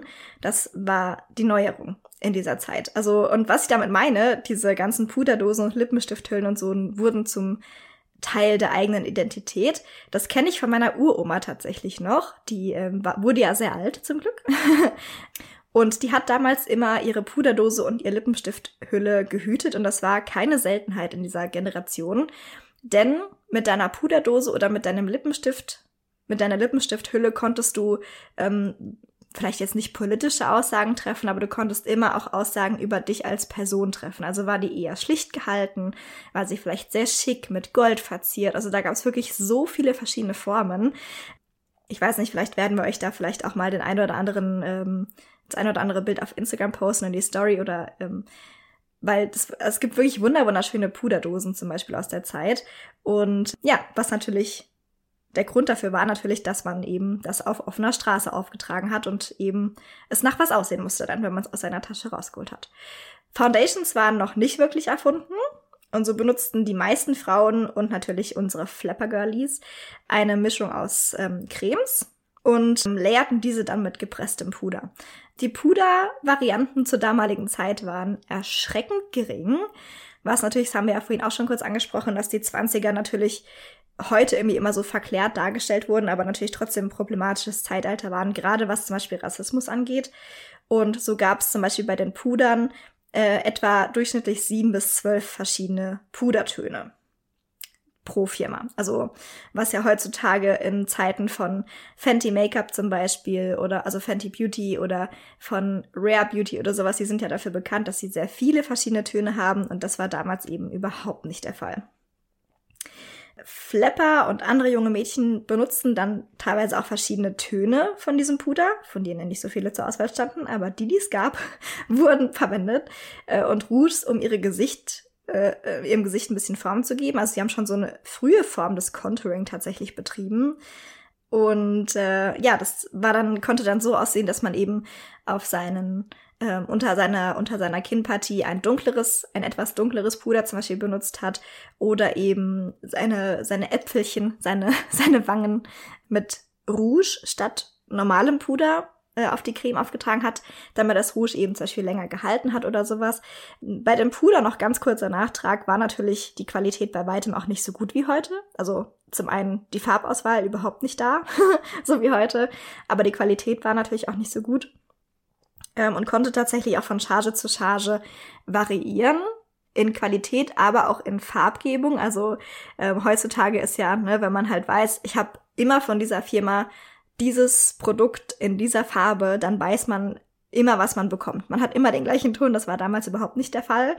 Und es war natürlich auch ein bisschen problematisch, weil die Puder damals teilweise auf der Haut oxidieren konnten. Also das war auch nicht immer der Fall, aber einfach ja, von Charge zu Charge war einfach die Qualitätskontrolle nicht gegeben und deswegen äh, kam es manchmal vor, dass das einfach auf der Haut oxidiert ist, was natürlich dann sehr, sehr merkwürdig aussah. Zum Glück gab es damals nur Schwarz-Weiß-Fotografie. Flapper war natürlich, äh, das haben wir in der letzten Folge auch schon gesagt, dass in den 20ern die Sonnenanbeterphase gestartet ist von den Leuten, ne? dass man eben nicht mehr mit Sonnenschirm rausgegangen ist und mit Handschuhen, sondern wirklich Leute sich in die Sonne gelegt haben und das waren eben die Flapper, die da vorausgegangen sind. Ähm, ja, wohingegen natürlich die älteren Leute oder Leute der Upper Class und die Schauspieler oft noch so wirklich an der noblen Plätze festgehalten haben. Also da waren Flapper auch diejenigen, die da, ne, weil sie waren eben die, die modischen, die modischen Mädchen der damaligen Zeit, äh, die da vorausgegangen sind. Und natürlich, um diesen sonnengeküssten Look auch im Winter zu behalten, das habe ich ja gerade schon erwähnt, dass auch mit Rouge gearbeitet wurde. Vermehrt tatsächlich im Vergleich zu den vorhergegangenen Jahrzehnten, da gab es es auch schon, aber es wurde eben in Puderform aufgetragen und jetzt eben gemischt mit einer Creme meistens, damit es einfach besser hielt und pigmentierter war. Und ähm, hier waren die Flapper auch die, die zuerst auf diesen Zug wirklich aufgesprungen sind. Und auch im Alltag wo ja eigentlich immer noch recht wenig Make-up getragen wurde, also so im tagsüber trotzdem immer ein bisschen Rouge aufgetragen haben auf den Wangen, auf der Nasenspitze und auf der Stirn, um eben diesen sonnengeküssten Look auch im Winter zu haben. Zu Beginn der 20er waren bei den Rougetönen eher Bärentöne angesagt, also auch da gibt es einen ganz klaren Unterschied. Und in der zweiten Hälfte dann eher orangene Untertöne und natürlich immer abgestimmt, abgestimmt auf den Lippenstift. Der Lippenstift war wahrscheinlich das beliebteste Utensil im Make-up-Kästchen. Also tagsüber, wie gesagt, wurde wenig Make-up getragen, nach wie vor, zumindest in der elften, ersten Hälfte der 20er. Aber Lippenstift trug man am häufigsten mit sich, tagsüber auch. Ähm, Mascara, auch ein ganz neuer Spieler. Nein, eigentlich nicht. es gab vorher auch schon Mascara, aber nicht so gut wie jetzt, weil Maybelline, also dieser klassische Mascara, den man so kennt von früher, ist ja, ist ja der Maybelline Mascara im Döschen. Und der kam Anfang der 20er auf den Markt. Mascara damals generell, nicht nur der, sondern auch andere Firmen brachten natürlich, weil sie gemerkt haben, es kommt gut an, brachten natürlich auch andere Firmen Mascara auf den Markt. Das war meistens ein Gemisch aus gebranntem Kork oder Kohle äh, gemischt mit Petroleum, also Quality Ingredients, wie immer. Äh, Gab es, äh, wie gesagt, entweder in der Dose, also wie bei Maybelline, dieser klassische, wo man es dann aufklappt und hat so ein kleines Bürstchen drin und das muss man dann erst ein bisschen nass machen, damit es funktioniert. Oder eben cremeartig, wie heute man es eigentlich kennt, ne, aus, ja, wie so einem Stift oder Tube. Ich weiß gar nicht, wie man das heutzutage nennt, aber ja. Die Mascaras damals zu der Zeit waren natürlich qualitativ nicht das, was sie heute sind. Ähm, brauchen wir, glaube ich, gar nicht drüber reden. Was mir aber auch nicht so bewusst war, war tatsächlich, dass, wenn diese Mascaras getrocknet waren, äh, sie die Wimpern tatsächlich sehr ausgetrocknet haben. Also konnte sein, wenn man zu viel Mascara benutzt. Das war ja mal so in unserer Jugend war das so ein Trend, Pauline. Ich weiß nicht, ob du das noch weißt, aber dass man halt mit Make-up mit Make-up schlafen gegangen ist und halt ähm, das fast schon rausgefordert hat, so wie viele Tage kann ich meinen Mascara tragen, ohne dass ich ihn neu auftragen muss. Das wäre damals verheerend gewesen. Denn die Mascaras von damals waren so austrocknend für die Wimpern, dass die Wimpern tatsächlich, wenn man das zu lange draufgelassen hat, einfach wirklich brüchig wurden und ausgefallen sind. Also, äh, ja, eher kontraproduktiv. Aber naja. Lidschatten, das ist, glaube ich, das, was die meisten Leute mit 20er Jahre Make-up verbinden, ist dieser klassische krasse Lidschatten, ne? dieser entweder super düstere, vampige Lidschatten oder das, was man so von Stummfilmschauspielern kennt, dass man so auf dem beweglichen Lid so einen hellen hat und dann in der Lidfalte so einen dunklen äh, Lidschatten, wurde aber eigentlich nur abends getragen. Also in der zweiten Hälfte der 20er von richtig Hardcore Flapper Girlies auch mal auf offener Straße tagsüber, aber wenn dann sehr hell. Ähm, häufig wurde sogar einfach nur Rouge auf dem Lid verwendet tagsüber. Beliebte Farben waren hier blau. Wir reden hier wirklich von richtig blau-blau, ne? Also nicht so, wie man das heute kennt, sondern so ein blaustichiges Grau, nein, wirklich blau. Äh, grün, grau und braun und manche Firmen stellten sogar Lidschatten mit Aluminiumpulver drin her, äh, cool. die, die dem Auge so einen schönen Schimmer verleihen konnten. Also auch hier wieder qualitativ hochwertige Inhaltsstoffe, natürlich, ausschließlich. Ja, fand ich sehr, fand ich sehr witzig, weil wenn man sich so ein paar Werbungen zum Beispiel aus, der, aus den Zeitschriften zum Beispiel anschaut, dann wird das so richtig angepriesen. Und ich meine, wir haben ja, Pauline hat mir irgendwann eine Folge, Überraschungsfolge gemacht über den äh, Zauberer von Oz. Und daher wissen wir natürlich, dass Aluminiumpulver alles andere als gute Qualität ist und ähm, nicht zuträglich für das Hautbild. Ähm, sollte man vermeiden? So, sollte man, man sollte man nicht benutzen auf der Haut. Aber äh, klar, macht natürlich einen schönen Schimmer. Ja, und wie gesagt, also die, äh, ich fand es echt süß zu sehen, wie, äh, wie gerade die Flapper zum Beispiel auch mit Make-up gespielt haben. Weil natürlich, das muss man dazu sagen, dass viele Firmen, also es war ja generell ein anderes, stärkeres Konsumverhalten als in den Jahrzehnten vorher. Aber natürlich, gerade junge Mädchen haben vielleicht auch einfach nicht das Geld, sich Make-up zu kaufen. Und so wurden die Flapper und die jungen Mädchen von damals natürlich sehr kreativ und haben dann eben vielleicht auch einfach andere Sachen benutzt, um sich zum Beispiel die Lippen zu färben und haben dann statt Lippenstift ähm, zum Beispiel ein Pulver benutzt aus Ziegel oder aus Ton mit Wasser oder auch mit Petroleum gemischt und haben sich das dann auf die Lippen geschmiert. War bestimmt auch super. Ähm, ja, und so gibt's noch einige andere ähm, Rezepte für zu Hause, die man so nachahmen könnte, um den typischen Flapper-Look zu erzielen, aber ähm, würde ich euch nicht empfehlen. Ähm, das ist natürlich wie immer, wenn man das Geld nicht hat, um sich das Original zu kaufen, neigt man natürlich dazu, Dinge einfach zu Hause nachzumachen. Und ich bin sonst auch immer wirklich ein großer Freund von DIY, aber bei 20er Jahre Make-up würde ich es euch nicht empfehlen. Nee, also, aber das war natürlich, also überhaupt Make-up zu tragen auf offener Straße tagsüber war ähm, ein absolute Neuheit. Also wie gesagt, damals vielleicht ein bisschen Puder davor und in den 20ern dann wirklich auch Lippenstift. Und wir reden hier wirklich, ich habe ja schon gesagt, es wurden wirklich auch zu, zu Beginn der 20er zum Beispiel Bärentöne waren sehr beliebt. Und das hat man natürlich gesehen auf den Lippen. Also wo man schon einen klaren Umschwung auch gesehen hat im Denken, äh, oder was heißt im Denken, aber in der Ansicht von Make-up. Also dass Make-up wirklich nicht jetzt nur benutzt wurde, um die eigenen Gesichtszüge zu verfeinern und hervorzuheben, sondern es wurde wirklich verwendet, um auch ein bisschen sein, seine Form zu verändern. Ne, habe ich ja vorhin schon gesagt, die haben schon so frühe Formen des Contouring betrieben, damals mit verschiedenen Puderfarben zum Beispiel oder mit verschiedenen Rougefarben. Ähm, es gab übrigens damals, das fand ich auch ähm, nochmal vielleicht wichtig zu erwähnen, weil die 20er Jahre haben wir jetzt schon ein paar Mal angesprochen, nicht dafür bekannt waren, besonders freundlich gegenüber anderen andersstämmigen Leuten vielleicht zu sein. Also Rassismus war sehr hoch im Kurs. Aber hier gab es tatsächlich Firmen, die ähm, von afroamerikanischen Gründern gegründet wurden, die dann dafür Sorge getragen haben, dass auch die Leute mit dunklerer Hautfarbe ähm, passende Puder bekommen haben.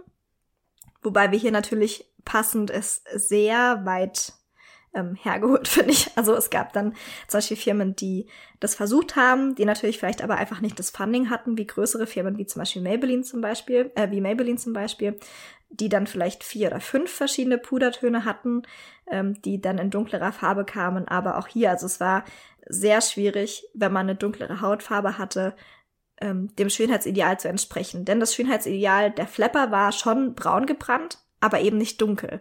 Also das war immer noch sehr ja, sehr rassistisch geprägt, einfach damals die ähm, Schönheitswelt. Und es ist ja heute auch immer noch, wenn wir ehrlich sind. Also das Schönheitsideal in den 20ern war eben immer noch hell. Also wenn du eine dunklere Hautfarbe hattest in den 20ern, gab es wirklich Cremes, die spezifisch vermarktet wurden, um deinen Hautton ein bisschen aufzuhellen, zum Beispiel, dass man einfach hellere Puder getragen hat, als vielleicht zu deinem Hautton gepasst hätte. Und natürlich generell, also frisurtechnisch wurde hier auch angepasst. Also, dass man eher glatte Haare getragen hat. Ich meine, das waren ja, da wird Pauline bestimmt gleich auch nochmal drüber was erzählen, aber es waren ja diese Fingerwellen und Wasserwellen sehr beliebt und ähm, sogenannte Spit Curls äh, habe ich schon rausgehört. Die kannte ich vorher auch noch nicht, diese Bezeichnung.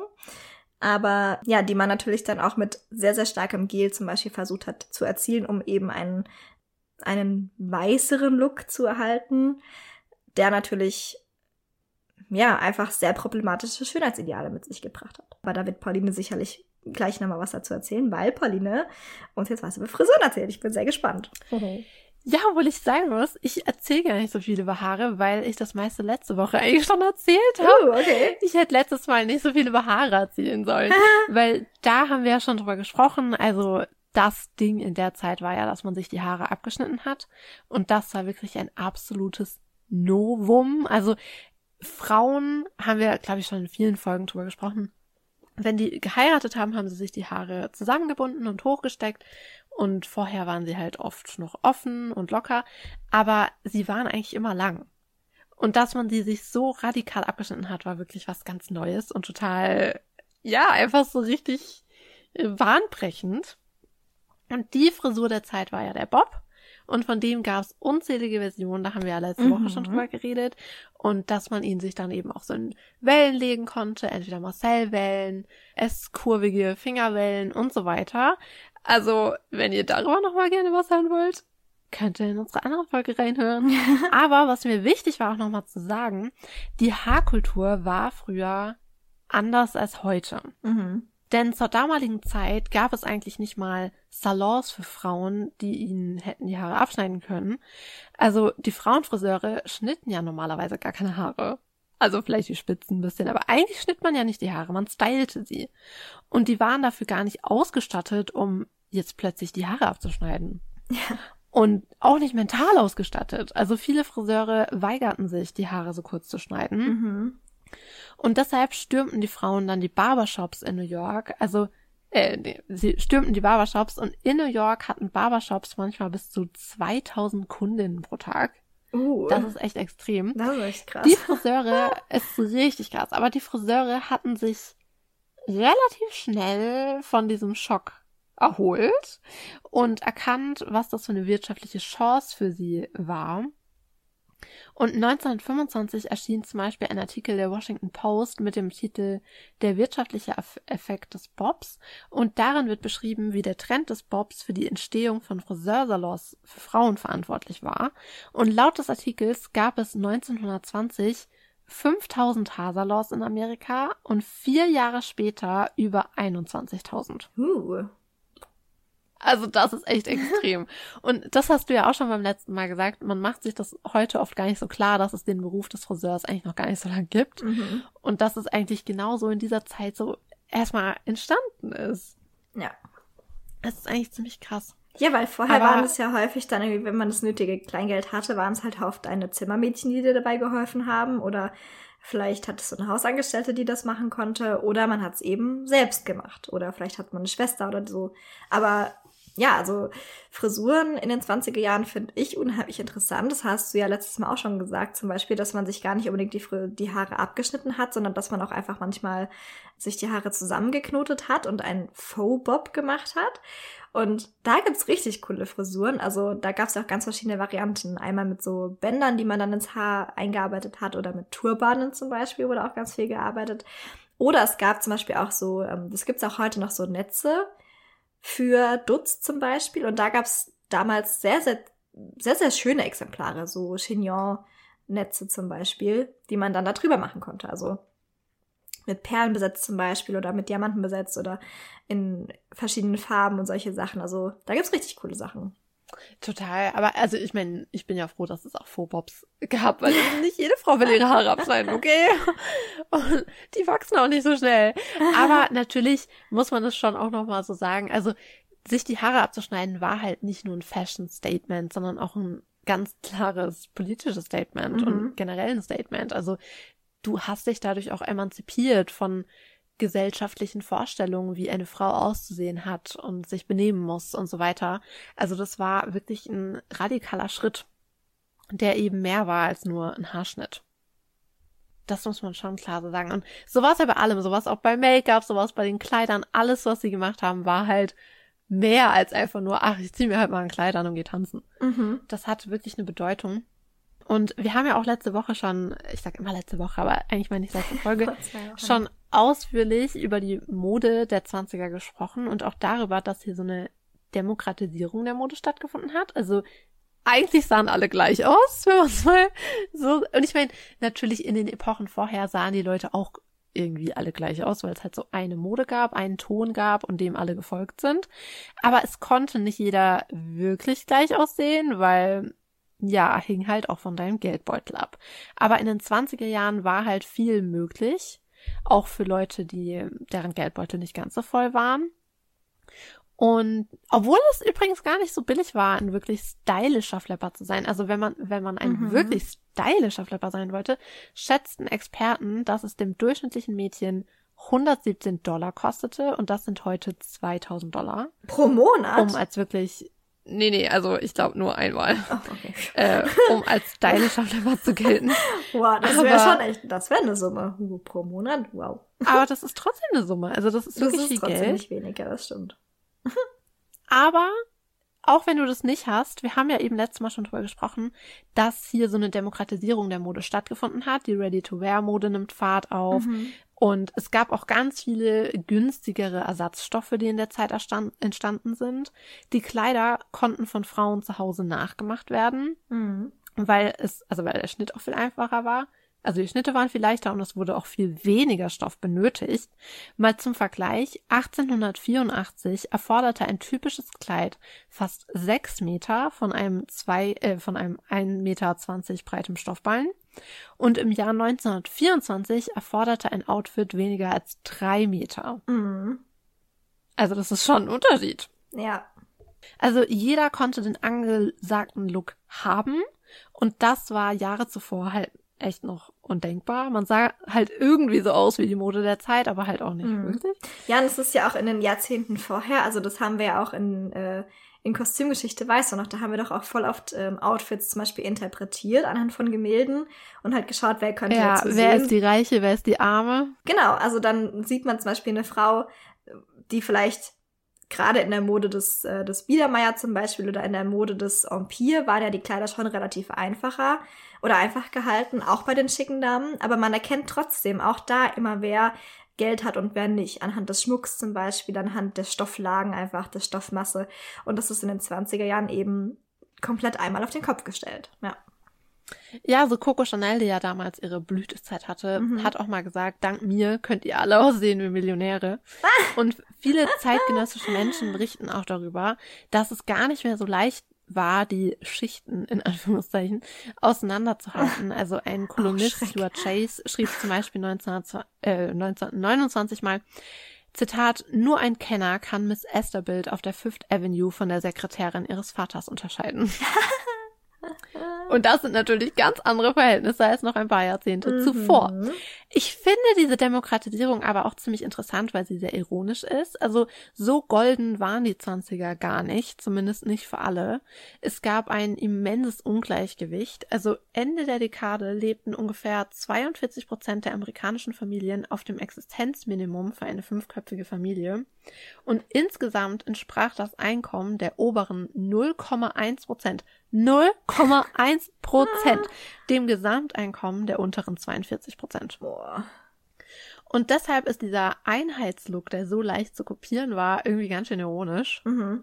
Ja, das haben wir doch in der letzten Folge auch gesagt, dass die Mittelschicht immer größer wurde und man das Gefühl hat, dass die Oberschicht immer kleiner wird, aber das, also die Oberschicht an sich verdient trotzdem irgendwie so viel Geld wie die Unterschicht, die zu dem damaligen Zeitpunkt dann zwar kleiner war, aber das ist schon heftig, finde ich, wenn man sich das mal so vor Augen führt, ja. Total. Also, ja, wie gesagt, so golden waren die 20er eigentlich auch nicht. Aber wir alle wissen ja, wie Flepper aussahen. Die wichtigsten Merkmale der Kleider waren ja die tiefe Taille und der hohe Saum. Und ihr könnt euch vorstellen, dass nicht alle Menschen der älteren Generation von dieser in Anführungszeichen Freizügigkeit der Kleider begeistert waren. Mhm. Vor allem in Kombination mit dem lockeren Benehmen der Trägerin. Und ein Pastor sagte zum Beispiel mal zu seiner Gemeinde, sehr treffend, ich glaube, er hat da sehr gut getroffen, was sehr viele gedacht haben. Mary hatte einen kleinen Rock, zweifellos der neueste Stil. Aber jedes Mal, wenn sie hineinkam, war sie schon zur Hälfte wieder draußen. Wie fand ich das sehr charmant formuliert. Weil es ist natürlich, wenn du halt auch das mit den Petting-Partys und so bedenkst, weißt du, was ich meine? Mhm. Und dann siehst, die Leute haben so kurze Röcke an.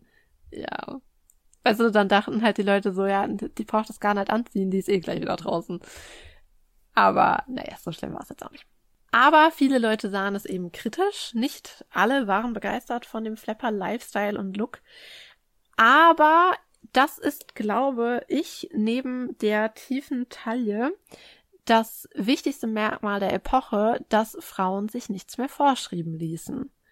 Und hier ein schönes Beispiel. Im August 1923 trafen sich Eltern und Lehrer um die Schulen, also ich, irgendwo in Pennsylvania, in irgendeiner Stadt, um die Schule dazu zu bringen, die alten ordentlichen Schuluniformen beizubehalten und die neumodischen Kleidungen zu verbieten. Und die Flapper-Mädels haben davon Wind bekommen, kamen zu der Veranstaltung und lieferten folgenden Reim. I can show my shoulders, I can show my knees, I'm a freeborn American, I can show what I please. Aha. Und dann sind sie wieder entschwunden und haben damit ihr Statement abgegeben. und das ist, finde ich halt wirklich so das Merkmal der Epoche, dass die Frauen gemacht haben, was sie wollten. Und das ist ziemlich cool. Und ich meine, ich habe ja vorhin die Flapper schon auch kritisiert und ich finde, man kann sie auch kritisieren. Mhm. Aber generell ist die Einstellung, dass man sich nichts mehr vorschreiben lässt von anderen Menschen, vor allem von Männern, ist natürlich gut. Aber genau, eine Sache wollte ich noch kurz zu den Kleidern sagen, denn die neue Frauenmode war ja sehr androgyn. Mhm. Man nannte die Flapper ja auch La Garçon. Und zu tragen, was sie wollten, und dass das dann eben auch so eine androgyne Mode war, spiegelte auch ihre neue, gleichberechtigtere Stellung in der Gesellschaft wieder. Mhm. Matt Garland, eine Modekritikerin der 20er, sagte auch mal sehr treffend, Zitat, die gesamte Stellung der Frau in der westlichen Zivilisation, ihr Kampf um Gleichberechtigung und ihr Erfolg spiegelt sich in den Kleidungsstücken wider, die sie trägt.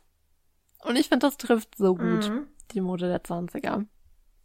Aber bevor du gleich uns über das Ende aufklärst, der Flepper, wollte ich noch kurz ein paar Sätze zur Kritik sagen, weil eben, ihr könnt euch vorstellen, dass diese trinkenden, rauchenden Frauen, die die ganze Nacht durchtanzten und machten, was sie wollten, nicht bei jedem Mensch gut ankamen. Was? Und nicht jeder fand das so cool. Und in einem New York Times Artikel 1922 beklagte ein Harvard-Psychologe mal, dass Flepper die geringste Form von Intelligenz aufwiesen und ein hoffnungsloses Problem für Lehrende darstellten. Und in den 20ern generell konnte man Sir, unzählige Geschichten in Magazinen lesen. Ja, aber ich glaube, viele hatten so eine Meinung. Also man konnte wirklich in ganz vielen Magazinen Geschichten lesen von jungen Mädchen aus guten Häusern, die durch den Flapper-Lifestyle in den Ruin kamen. Mhm. Und es gab auch ganz viele Städte oder Bundesstaaten, die versuchten mit verschiedenen Regeln und Gesetzen gegen den Sittenverfall vorzugehen.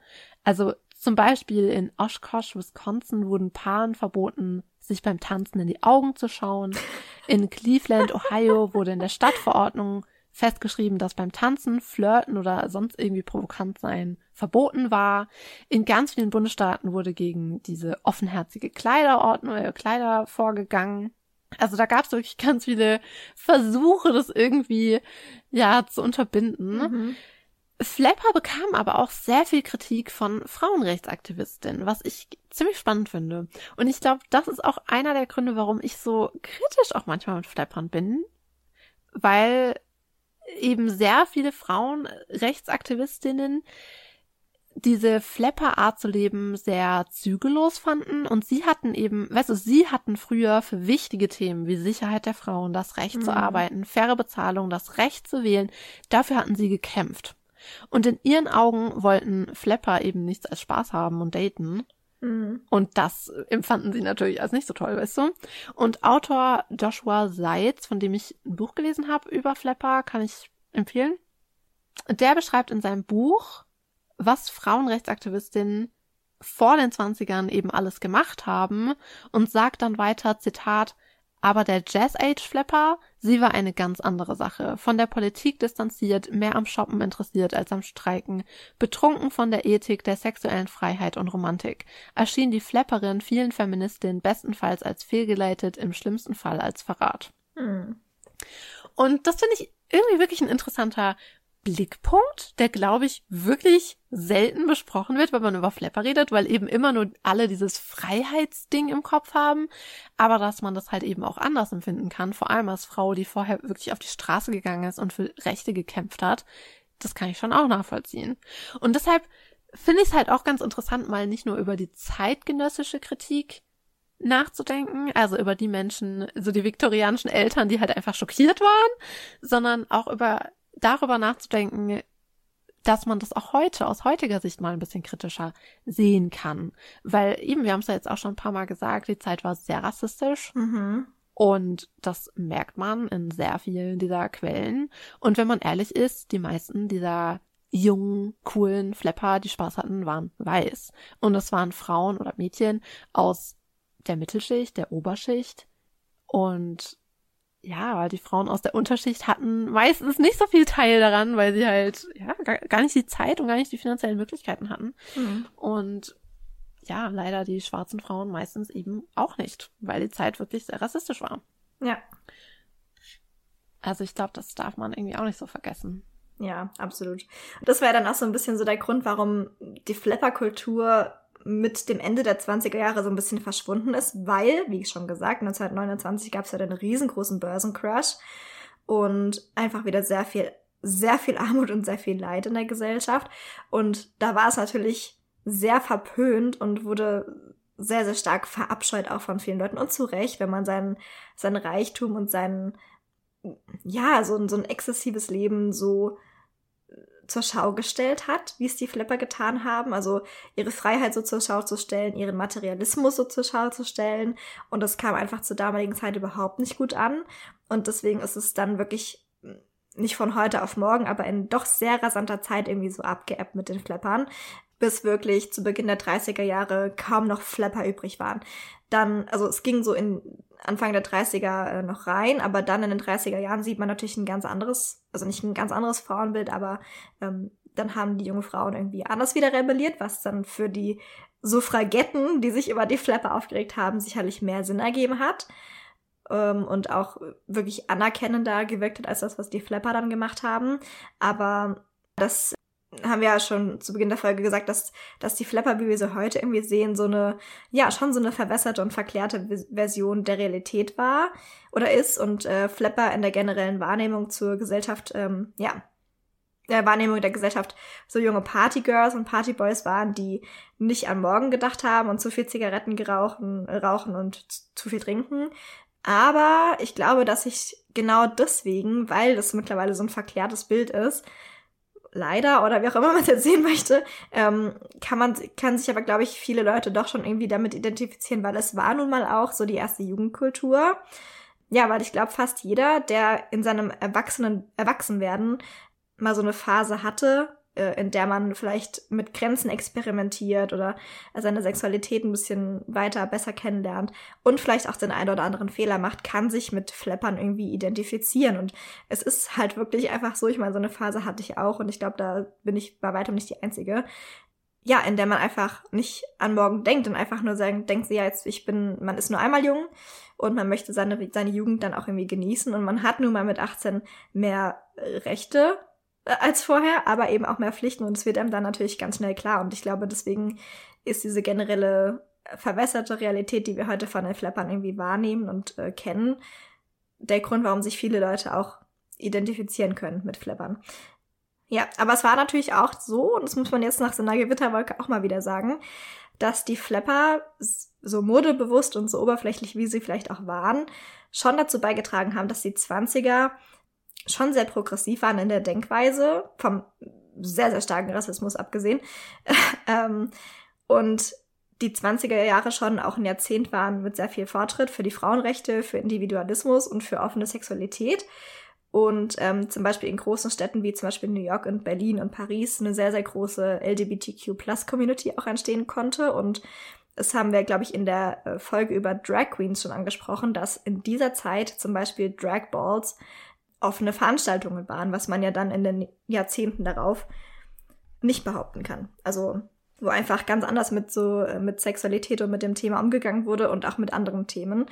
Und ähm, ich habe tatsächlich einen sehr interessanten Vergleich gesehen, in dem die Flapper der 20er Jahre mit der heutigen Gen Z der 2020er Jahre verglichen wurden. Und ehrlich gesagt fand ich das einen ziemlich guten Vergleich ähm, weil beides sind Generationen, die aus der vorherigen Generation sehr viel Trauma mitbekommen haben und aktuell auch, oder ja, bis vor nicht allzu kurzer Zeit, ein eigenes sehr großes Trauma ähm, erleben mussten mit äh, Corona und mit dem ganzen, mit der ganzen Pandemie. Und extreme Geschlechterrollen in Frage stellen und dieses Mal weniger, äh, was dieses Mal mit der weniger mit der Frau zu tun hat, sondern dass dieses Mal bei Gen Z steht eben der, die toxische Maskulinität im Vordergrund ich fand das einen sehr, sehr interessanten Vergleich, weil ich mir darüber noch sehr wenig Gedanken gemacht habe. Aber es gab ja vor nicht allzu langer Zeit zum Beispiel dieses Vogue-Cover mit ähm, Harry Styles drauf in dem Kleid und was ja riesengroße Wellen geschlagen hat. Und ich erst gar nicht so richtig verstanden habe, warum so viele Leute ein Problem damit haben, weil mir nicht klar war, mir war einfach nicht bewusst, wie viele Leute an diesem toxischen Männerideal festhalten, also an dieser toxischen Maskulinität. Und ähm, ja, deswegen, ich finde den Vergleich gar nicht mal so schlecht. Weil es ist ja, wie ich vorhin schon gesagt habe, dass ältere Leute irgendwie immer denken, ach, junge Leute heutzutage haben doch keine Sinn mehr. Und das denke ich auch oft genug über Gen Z, muss ich sagen. Aber Gen Z ist ja auch so eine Generation ähnlich wie die Flapper, die einfach die Arbeit, die für sie schon gemacht wurde oder vor ihnen schon gemacht wurde, von uns Millennials zum Beispiel, was solche Sachen angeht, ähm, anerkennen und das nehmen und nochmal weiterdenken und einfach irgendwie furchtlos damit weiterlaufen. Also zum Beispiel mit solchen Sachen wie Harry Styles Covershoot für die Vogue zum Beispiel, die das gar nicht hinterfragen und die natürlich dann, wenn andere Leute es hinterfragen oder auch einfach öffentlich zur Schau stellen, dass sie es nicht gut finden, dafür einstehen und sagen, ja, ist es nicht, meinst du nicht, dass es einfach deine, deine toxische Art, Maskulinität wahrzunehmen und zu leben, die dich das jetzt gerade sagen lässt? Oder stehst du da wirklich dahinter, hinter dieser Aussage? Also, ja, finde ich, äh, einen sehr, sehr guten Vergleich tatsächlich. Ähm, war übrigens ein Video von Abby Cox, die können wir euch sehr empfehlen auf YouTube. die macht nämlich auch sehr, sehr viel so historischen Content und äh, recherchiert das auch immer sehr, sehr gut, muss ich sagen. Also jedes Mal, wenn ich ein Video von ihr schaue und recherchiere das dann nochmal, stoße ich auf genau die gleichen, äh, oder oft genug auf genau die gleichen ähm, Schlüsse. Und das war ein Vergleich von ihr tatsächlich. Also Hut ab für diesen Vergleich, da wäre ich nicht drauf gekommen ohne dieses Video. Aber sehr, sehr guter Vergleich, ja. Genau, und deswegen, also ich glaube, dass äh, sehr viele, sehr viele Faktoren dazu beitragen, dass die Flapper nach wie vor noch so präsent sind in unserer Popkultur, weil einfach, ich meine, das haben wir ja schon mal gesagt, die Flapper waren die erste Jugendkultur, aber ja bei weitem nicht die letzte. Ähm, was ja dafür spricht, dass jede weitere Generation an Jugend, die nach den Flappern kam, genau die gleichen Wünsche und genau die gleichen ähm, Werte hatte. Vielleicht nicht immer in genau der gleichen Form wie die Flapper damals, aber wie gesagt, das gehört einfach, glaube ich, zum Erwachsenwerden dazu, dass man Grenzen austestet, dass man Fehler macht, dass man sich diese Fehler auch selber eingesteht. Weil ich glaube schon, dass es bei dem ein oder anderen Flapper aus den 20er Jahren dann später in den 30ern schon ein teilweise sehr, sehr böses Erwachen gab, wie du gerade schon gesagt hast, weil ja viele Mädchen oder viele Flepper damals ähm, finanziell zugrunde gegangen sind und das natürlich dann vielleicht auch bitterböse bereut haben mit Sicherheit. Also, ja. Ja, ich meine, klar, man braucht gar nicht so über die Leute schimpfen. Ich denke ja auch teilweise, mein Gott, hatten sie wenigstens eine schöne Zeit, das Leben ist so kurz, habt Spaß. Aber ja. natürlich finde ich es eben auch wichtig, die Sachen auch kritisch zu beleuchten. Aber ja, gibt ja immer zwei Seiten einer Medaille. Ja. Ja, das ist auch, also wie gesagt, je, so, so progressiv, wie sie damals mit der LGBTQ-Plus-Community umgegangen sind, so regressiv waren sie ja mit, äh, mit Racial Issues. Also von daher, jede Medaille hat eine Kehrseite, so ist es einfach im Leben. Oft genug zumindest, leider Gottes. Aber ähm, ja, nach dieser Gewitterwolke wollte ich einfach noch mal kurz was Positives über Flapper sagen, weil es war natürlich nicht alles schlecht und ich denke, mit sehr vielen sehr vielen mhm. Aspekten des Flapper-Daseins kann man heute noch resonieren auf jeden Fall. Und tun wir offensichtlich auch als Gesellschaft, sonst wäre es ja nicht mehr so, ähm, so präsent in der Kultur. Ja klar, und ich glaube, ein bisschen sehnt sich doch jeder danach, einfach die Nacht durchzutanzen ja. und zu trinken und vergessen, dass es morgen auch noch irgendwas gibt, was man zu tun hat. Ja. Das ist natürlich auch cool. Also ich verstehe den Reiz schon. Ja, ja klar, und ich finde auch mit Flappern ist es so ein bisschen wie dieses, ist es nochmal, klar, wenn wir zum Beispiel an die 90er denken, das war ja unsere Kindheit und das ist natürlich eine ganz andere Nostalgie, die damit schwingt. Aber ich glaube schon, dass da, wenn man über Flapper nachdenkt oder gerade über die 20er Jahre, schon auch sehr viel Nostalgie zum Beispiel mitschwingt. Also, weil es war einfach eine andere Zeit, es war vielleicht, ich will nicht sagen eine leichtere Zeit, weil für viele Leute war es eben genau das nicht. Ähm, aber dass man sich das heute, wie gesagt, diese verklärte Version der Realität ist einfach so, dass man sich das viel leichter vorstellt in den 20ern äh, vielleicht zu leben und als gerade als Frau halt zu leben und auch vielleicht interessanter als heute als Frau, ne, weil eben sehr viel passiert ist damals, was Frauenrechte und weibliche Sexualität zum Beispiel angeht und solche Geschichten. Ähm, also das schwingt damit sicher halt auch noch mal irgendwie mit. Total. Und früher ja. war ja eh immer alles besser. Ja. Das ist ja ganz normal. Ja. Ja, dann würde ich sagen, präsentieren wir uns noch, äh, präsentieren wir euch noch unsere Favorite Facts. Ja. Ich habe einen Tanzfact. Hätte uh. ich nicht gedacht. Aber wir haben ja vorhin bei dir schon gehört, wie beliebt der Charleston damals war. Mhm. Das war ja der Tanz der 20er. Alle wollten ihn tanzen. Und die verrückteste Charleston-Performance fand 1927 statt, mhm. denn in diesem Jahr tanzte Mildred Unger den Charleston auf dem Flügel eines Flugzeuges 2000 Fuß in, hoch in der Luft. Mhm. Das Flugzeug ist geflogen in ja, der ja. Luft und sie tanzte ihn auf dem Flugzeugflügel. Und als wäre das noch nicht verrückt genug, Mildred war zehn Jahre alt. Mhm. Und den ganzen Spaß könnt ihr euch auf YouTube anschauen, wenn ihr wollt. Crazy. Einfach nur crazy. Ja. Ich weiß gar nicht, was ich dazu sagen soll. Sehr, sehr cooler Fakt auf jeden Fall. Ich kenne diese Performance tatsächlich. Ich war damals live dabei, dann Spaß. ähm, aber ich habe das Video tatsächlich schon gesehen, aber ich habe mir absichtlich nicht diesen Fakt als Favorite Fact ausgesucht, sondern ich habe einen Favorite Fact für dich. Weil uh, ich weiß, wie sehr du Hitchcock-Filme liebst. Und ich habe ja, ja, ich habe ja vorhin einen Autor erwähnt, einen gewissen Gerald du Maurier der The Dentist mitgeschrieben hat. Ähm, dieser Jungmann war. Ist das der Vater von Daphne de Maurier? Richtig. uh, okay. Der war der Vater von Daphne de Maurier, für alle, die das nicht wissen. Ähm, eine britische, eine, doch eine Schrift, britische Schriftstellerin, die bekannt wurde unter anderem durch ihren, ihre Romane wie Jamaica Inn oder eben auch Rebecca. Und ähm, Rebecca war mein allererster Hitchcock. und die gute Daphne hat tatsächlich mal, es gibt ja so ein ganz bekanntes Haus, Mandalay, in dem Roman, in dem Rebecca, also die ähm, verstorbene Frau des Love Interest sozusagen, wohnt. Und Mandalay beruht tatsächlich auf einem tatsächlichen Haus, in dem Daphne mal zur Miete gewohnt hat, nämlich Manabilly. Und ähm, das war eine, eine Villa im, auf, der, auf dem britischen äh, Land, auf einem, auf einem Gutsland, wie auch immer man es dann möchte. Und ähm, in diesem Haus hat die äh, Gute tatsächlich von 1943 bis 1969 selbst gewohnt. Sie wollte nicht so recht mit der Sprache rausrücken in Interviews, ob es dort wirklich irgendwie so gespukt hat oder solche Geschichten. Aber auf jeden Fall optisch muss dieses Haus wohl als Vorbild hergehalten haben für Mandalay. Das hat sie in einigen Interviews zumindest immer wieder gesagt. Und ja, dieser erste Film war ja mit Joan Fontaine und Laurence Olivier, der äh, Mhm. genau wie die Romanvorlage steil nach oben gegangen ist und richtig eingeschlagen hat in den Box Offices und sehr erfolgreich wurde tatsächlich. Also ja, Aber man, normalerweise äh, halte ich mich ja immer an die alten Filme. mhm. Und Rebecca war auch wirklich mein erster Hitchcock und auch sehr lange wirklich mein Lieblings-Hitchcock. Ich Mhm. habe Rebecca geliebt. Also ich liebe Rebecca immer noch. Das ist auch Aber eine tolle gibt, Geschichte, finde ich. Also ich finde es auch, es ist so genau die richtiges, richtige Balance zwischen irgendwie gruselig und irgendwie romantisch und irgendwie beängstigend und ja. ich coole liebe Geschichte. Rebecca. Gibt's auch ein aber, Musical übrigens Also, drüber. Das ist ein sehr cooles Echt? Musical. Oh, ja. Oh ja, gibt's.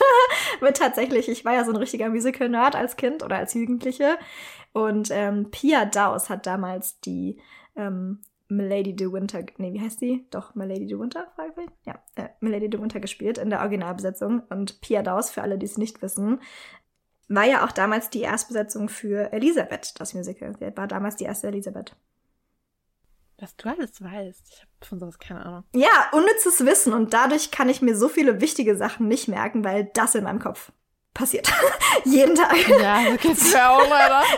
Aber ich habe mein wirklich noch eine Empfehlung, weil normalerweise bin ich ja wirklich immer bei den alten Filmen. Mhm. Und wie gesagt, der Film ist auch toll, schaut ihn gerne an. Aber es gibt ja eine Netflix-Neuverfilmung von Rebecca. Ja. Und ich muss ehrlich gestehen, die mag ich richtig Ja. gerne. Und ich finde die sogar teilweise besser als den alten Ja. Film. Weil im alten Film, ich weiß nicht, ob es nur mir so geht, aber im alten Film, also es geht ja um eine junge Frau, die Mhm. sich verliebt in einen Mann und dann stellt sie irgendwann fest, hm, irgendwas ist da seltsam. Mhm. Und ich finde ehrlich gesagt im Originalfilm, es wird mir nicht klar, was sie von dem Typ will. Die reden doch nur fünf Sätze. Die Ja, kennen das sich nicht. Da ist Ja. im Prinzip nichts.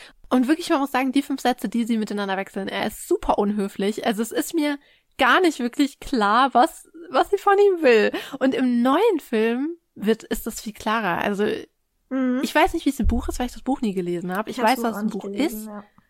Vielleicht mache ich das irgendwann mal, weil mich würde es echt interessieren, wie es da ist. Aber in der Neuverfilmung ergibt das alles mehr Sinn irgendwie. Also in der Neuverfilmung versteht man, Mhm. warum die überhaupt ein Paar werden.